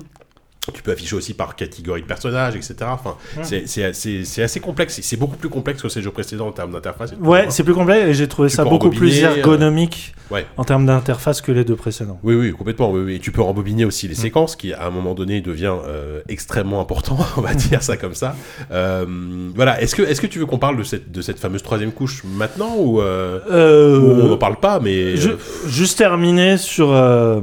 Parce que souvent on fait des ponts un peu abusifs entre un certain cinéma euh, arty, euh, dont généralement on, on se dit bon c'est du beau et bizarre, on va dire que c'est du David Lynch. oui, voilà, on dit tout le temps ça. Euh, on- voilà. Euh, pour moi, le- la démarche de Barlow se rapproche de David Lynch dans le sens où, bon, bah déjà, Ça parle de cinéaste et d'actrice. voilà, c'est Mulholland Drive, Voilà. très clairement, plein, plein de régimes, il y a des comparaisons euh, possibles entre les deux. Mais surtout, c'est Barlow est vraiment un adepte, un disciple de Lynch dans le sens où euh, ce sont vraiment deux artistes qui ne euh, veulent absolument pas imposer une lecture qui serait la leur Ouais. sur ce qu'ils sont en train de montrer, de filmer et tout ça. ouais. C'est-à-dire que, alors c'est dangereux et ça dérange beaucoup de gens parce que beaucoup y voient de la bran- branlette intellectuelle ou un geste de facilité en disant oh, bah oui bah c'est facile de mettre des images et puis de dire allez fais ce que tu veux. Mais en même temps c'est aussi un geste de maturité, c'est euh, une confiance extrême au spectateur joueur de dire je te donne des images, je te donne un semblant de narration, il y a des blancs que tu vas combler, mais justement ces blancs là C'est ce qui nous réunit dans l'idée que il y a quelque chose dans ce monde qui nous échappe. Il y y a toujours un mystère sur n'importe quoi. Et c'est ça qui rend le- aussi le cinéma euh, si euh, magnétique. Ouais. C'est qu'il y a quelque chose. Ça doit être un art industriel fait par des humains, euh, côté extrêmement euh, trivial, et ça on le voit hein, dans Ouais, les, dans les pognon, parce que ça, c'est son jeu le, le plus qui a coûté plus cher, ça se voit. Enfin, dire, par rapport fait. au décor, par rapport à tout. euh, Et même ce que ça montre de, Ouais. tu vois, de la domination qu'un réalisateur peut avoir sur son actrice, les effets de manipulation, les engueulades permanentes Ouais. entre un réal et son directeur photo, tu vois. Il y a ce côté hyper euh, ancré dans le réel. dans ce que c'est que créer un film. Quoi. ouais. Et en même temps, il y a un moment où il y a la magie qui opère. On va, on va basculer vers euh, cette fameuse magie Ouais. du jeu. Et ça, c'est- vraiment cette idée qu'à un moment, c'est toi aussi qui te fais ton propre ta propre interprétation. Et elle vaut autant que celle du cinéaste ou Mhm. du, euh, du créateur du jeu. Ouais. Et pour moi, c'est un, c'est un jeu absolument renversant là-dessus parce qu'il ose aller fouiller dans une zone un peu obscure que le cinéma euh, a déjà bien, bien, bien euh, Oui. défriché depuis euh, des décennies, mais qui manque un peu aux jeux vidéo. Bah Et oui, oui. Ça me fait vraiment plaisir et c'est même au-delà. C'est énormément d'émotions que j'ai ressenties dans cette fa- façon que le jeu a- m'a donné confiance, m'a fait confiance pour que j'en tire ma propre interprétation. Pour que tu ailles chercher le truc aussi, parce que euh, moi, moi j'arrive plus à me souvenir à quel moment il y a la bascule, justement, cette fameuse bascule où tu commences Moi, je à, voir qu'il y a quelque chose en plus, il y a quelque chose par-dessus qui Bah, moi, apparaît. je l'ai découvert par accident. et le côté mystique, et, et, Mm. moi, je, je sais plus si c'est euh, la Donc, séquence. c'est- pour ceux qui n'auraient pas compris, c'est celle qui. Là, c'est spoiler. Ça y est, spoiler Là, alert. vraiment, arrêtez si vous le n'avez pas joué au jeu, euh, voilà, fait- Mm. faites une pause. Désolé pour Moguri qui va devoir monter ça. Je sais pas s'il y a un jeu avant, s'il a envie d'y jouer ou pas. C'est moi, moi, je me souviens plus. Je crois que c'est, euh, je me souviens très bien de la séquence où euh, la version bis de l'interview, de la première interview, euh, où en fait tu, tu, ce que tu comprends pas, c'est que tu découvres que il y a une autre, une autre personne à la place de Marissa. Donc l'interview que je parlais du début, et une personne qui a pas du tout la même tête, et, et tu comprends qu'il y a un côté mystique et fantastique dans, dans tout ça, où on sait s'est jamais cité, mais ça être une sorte de, de sorte de vampire, on sait pas, de, de, pas- de créature mystique en fait qui, qui, qui existe depuis euh, bah, Immortality, qui est immortelle Mm. et qui se nourrit en fait de, de- des humains euh, pour, euh, pour vivre de manière éternelle. Et tu comprends que ce Et- personnage a pris la place de Marissa en fait. Absolument. Mais c'est, mais, mais je t'avoue que j'ai pas tout compris même. même Van- Steven, le mot vampire est juste parce qu'il y a cette idée de, la, Ouais, de vampiriser la vie d'une actrice ouais. et que oui, cette, cette entité un peu mystique serait euh, à la fois euh, purement chaotique dans l'idée qu'elle sème la zizanie partout et qu'en même temps c'est la mamelle première de l'art. Ouais. Euh, mais moi, juste, je voudrais revenir à. Moi, je l'ai vrai. En fait, au départ, je jouais au jeu sur clavier. Ouais, moi j'ai fait la qui- manette. Et ben voilà. En fait, je, si je devrais conseiller euh, de jouer d'une manière, c'est à la manette Ouais. parce que la manette, tu as les vibrations. Et ça c'est en fait, hyper important. Le jeu n'a Barlow ni aucun de ces, enfin, de ces trailers n'ont communiqué là-dessus. Il y a- il y, a un son très très très Voilà. spécifique C'est à un moment quand tu entends un son ou que tu sens une vibration dans la dans, manette. sa- dans certains, mais c'est vraiment en cours de séquence, hein, Voilà. mais de manière complètement anodine. Et là, il faut interagir. Voilà, et tu dis, il y a un truc, y a un ça, truc je à l'ai faire. découvert par surprise. Et euh, donc c'est soit rembobiné, soit avancé, soit tu peux aussi aller image par image avec les, les flèches. Et c'est là que tu vas commencer à voir un- un- des choses apparaître par-dessus la pellicule. Tout à fait. Et moi, ça m'a vraiment... Enfin, il y a vraiment des séquences qui m'ont fait flipper, vraiment. Ouais, ouais. Euh, notamment la séquence de... ce qui est, qui est t- techniquement la dernière séquence du jeu. euh, avec ce, regard caméra que je, la photo que je t'ai envoyée quoi ouais. et la première fois que je l'ai vu je me suis dit oh putain enfin j'étais pas bien quoi vraiment Ouais. j'étais pas le, le jeu te met dans ce sorte, d'état de, C'est de un- malaise C'est un jeu d'horreur. c'est un, ouais, ouais, c'est un jeu, jeu c'est une forme de jeu d'horreur en fait. Et c'est ce qui raccorde les wagons, parce qu'on a peut-être oublié euh, avec les deux précédents jeux, c'est que Sam Barlow est quelqu'un qui a bossé sur Silent Hill. C'est vrai. Qui est Sur l'idée de la- un des meilleurs Silent Hill d'ailleurs, Ouais, de à fait. Et c'est quelqu'un qui a, est euh, obsédé par l'idée de la hantise, de la- d'une certaine forme de Et culpabilité. puis de la qui- double identité aussi. et de la double identité, C'est évidemment. un truc. euh, Euh, qui voilà qui a régi Silent Hill, mais je vois que notre cher est revenu donc on va là. arrêter les Non, mais en même temps, j'en ai suffisamment C'est- dit. Nous, nous, tout, tout ce qu'on peut dire, effectivement, c'est. mais c'est- c'est- ce moment là Voilà, c'est une relecture entière du jeu voilà, qui, ça. qui opère et c'est là où je me suis dit ah c'est pas juste un excellent jeu c'est un chef-d'œuvre absolu. Et, et moi, je me suis mis vraiment frénétiquement à revoir toutes les séquences, Ouais. à, à tout, à tout revoir, image par image, à, à essayer de voir un maximum de choses. Et je suis sûr qu'il me manque des trucs. En fait, là, là, j'ai arrêté d'y jouer parce que j'ai l'impression d'avoir fait le tour, mais je suis persuadé qu'il me manque des choses. Et je vais peut-être probablement m'y replonger, alors que j'ai, ouais, peut-être passé 10 heures dessus, quoi. Mm. Donc, euh, ouais, enfin, extraordinaire, extraordinaire. Mais Mais, oui mais par contre, je peux, euh, tout, toi, en plus, c'est, ta cave à 200%. Faut, faut que tu le fasses, quoi. Arrête parce que je les hype trop avec Bubu. Ouais, j'ai trop- on va, on va j'ai- peut-être pas j'ai trop hyper. vra- J'ai vraiment peur qu'ils me disent ouais. Ah oui, non, mais, non, euh, le- mais par contre, je peux vraiment comprendre complètement qu'on soit complètement hermétique au truc, qu'on passe à côté. Euh, même avec ce qu'on vient de dire, tu vois, ce fameux moment de bascule, ça peut ne pas parler aux gens, tu vois. Mm. Euh, moi, je sais que moi, ça m'a, ça m'a profondément, euh, profondément marqué, comme, tout- comme toi, euh, apparemment. Et, et voilà, mais on, a, on peut avoir un rapport avec ce jeu qui est très, très spécial. Donc, donc voilà, mais allez-y. En plus, le jeu est dans le Game Pass, si vous avez le Game Pass. Donc, euh, franchement, c'est vraiment, euh, c'est vraiment. et, et effectivement, conseil, faites-le à la manette Oui. parce qu'il y a des features euh, propres à- aux vibrations de la manette qui sont hyper importantes dans le jeu. Et ça, c'est presque dommage que ce soit pas précisé euh, dans le fameux à propos au début. C'est dommage, que- mais pour moi, c'est ce qui m'a aussi lié intimement au jeu, c'est que c'est l'effet de surprise. Ouais. Où tu te dis putain, mais Ouais, c'est ça. je m'attendais à adorer le jeu, mais je m'attendais pas à ce qui me transcende à ce moment-là. Ouais, Ouais. C'est exactement ça. Bon, Immortality, voilà, c'est c'est beau. Un jeu voué à l'immortalité. Allez, l'immortalité Il a osé le faire, putain voilà, je, Il a je osé le rends faire. ma casquette Allez, de journaliste là-dessus. c'était la dernière. Messieurs, dames, bonsoir. Allez, salut. Rideau. Merci Rideau. Euh, merci, euh, merci encore à vous, merci encore à Yann, merci encore à Dis qui est revenu, qui Mais voulait pas se faire spoiler Immortality. Euh, bah voilà, on a fait une petite émission, 1h, 1h40 là, euh, tranquillou. Euh, on vous remercie beaucoup encore une fois. On va se retrouver euh, peut-être le mois prochain, on va voir. Là, c'est vrai qu'on était en tout petit comité, on n'a pas précisé, mais voilà, entre, entre Corentin qui a, qui a un bébé dans les bras, entre euh, Sylvain, qui a un euh, autre genre de qui a, dans le- qui a- qui a une vidéo à monter de l'enfer, là, j'ai l'impression, etc. On était un petit comité, mais ça m'a fait plaisir de t'avoir, Yann. Est-ce qu'on est qu'on va te revoir? Alors. J'avoue que ça va être un peu compliqué. Euh, De temps en temps, de temps en temps. En tant qu'invitez-moi. Ouais, pour parler quoi, de jeu Focus Voilà, notamment. Si tu veux. Euh, moi, ce que j'aimerais euh, continuer, euh, ça concerne euh, ZQSD en, en grande partie, c'est l'émission avec euh, Christophe euh, Butlet euh, autour des séries télé, puisque là, pour le coup, il n'y aurait aucun Bah, conflit d'intérêt. C'est ça, parce que euh, Ouais. si vous n'avez pas, on, l'a, on l'a sait maintenant, mais si, si vous n'avez pas compris, tu bosses déjà chez Focus, tu peux le dire. Tout à fait.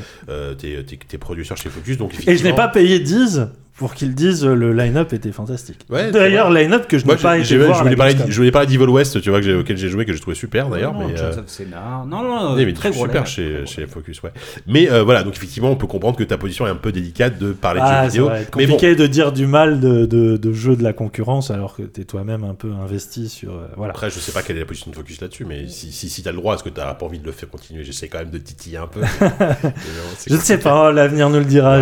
Je viens à peine de commencer, donc c'est nous vrai, verrons bien. Bon, en tout cas, j'étais trop content de, de t'avoir là. Moi aussi, ça m'a fait très plaisir. Dis aussi, j'étais content toujours. Bah oui. Mais oui, toujours là. Euh, j'y vais, euh, j'y vais instant ou pas vite fait ou? Oh bah oui, on a... Bientôt? Dans les kiosques? Oui, oui, le... Putain, je sais plus. C'est le 94. Ouais. Ouais, oh la je- vache. Je, je m'y perds. Celui 94, celui de la rentrée, celui de la Gamescom, hein, on peut le dire. Bah oui. Euh, donc euh, oui, il sort, euh, il sort, euh, il sort là dans les jours qui viennent. Je sais pas exactement quand est-ce qu'on mettra en ligne ce podcast, mais en tout cas, euh, on va dire autour du 20 septembre, le magazine devrait être dispo. Et euh, oui, euh, bah, comme on l'a dit tout à l'heure, Une belle coupe. euh, Under the Under Waves, the Wave en euh, couve. et puis euh, Et puis il y a eu un petit hors-série cet été. il y a eu je un sais pas si on en a si, parlé il, est toujours, réseaux. il est toujours en kiosque? Il est en kiosque jusqu'à la fin du mois de septembre. Et, puis euh, voilà, sur la 8 bits. Et euh, toujours, euh, enfin, il sera disponible sur le site de JV euh, très très vite. Et puis plein de trucs qui nous attendent dans les mois qui viennent. Surveillez, surveillez bien euh, nos réseaux sociaux, surveillez bien euh, notre communication et surveillez Ulule, je pense aussi. Vous allez être acheté par Reworld. Oh. Pardon, non, c'est pas drôle. La blague, la blague n'est pas de mauvais goût, de mauvais goût. Bon allez, Euh, sur ce, bah, on, se- bon, on, on va essayer de se faire un truc le mois prochain. On verra euh, qui sera là, qui sera dispo, de, de quoi on va parler. En tout mais, cas, les locaux sont super. hein. Moi, je tiens à le dire. On- Ouais, c'est cosy. C'est agréable. Bah, Sans c'est- vouloir c'est- faire c'est de la un- pub C'est un appart bureau, c'est un appart bureau et j'aime bien cette idée. Alors ouais, il nous faudra Donc, un peu plus de luminaire. Ah, oui, ça, manque un, ça manque un peu de lumière éventuellement. Mais, euh, Moi j'aime bien tamiser comme ça. Ouais, ouais, mais euh, vraiment en fin de journée euh, sur le clavier, t'es, ouais. oui, c'est pas ouf. Bah, il mal aux yeux, bien les vieux. Il, hein. faut des petites lampes, il faut des petites lampes sur votre bureau. Mais oui, non, mais ça. RGB Tout autour de ton écran. Néon Bon, allez, on vous embrasse très fort et on vous dit au mois prochain. Bisous, bisous. Ciao, ciao.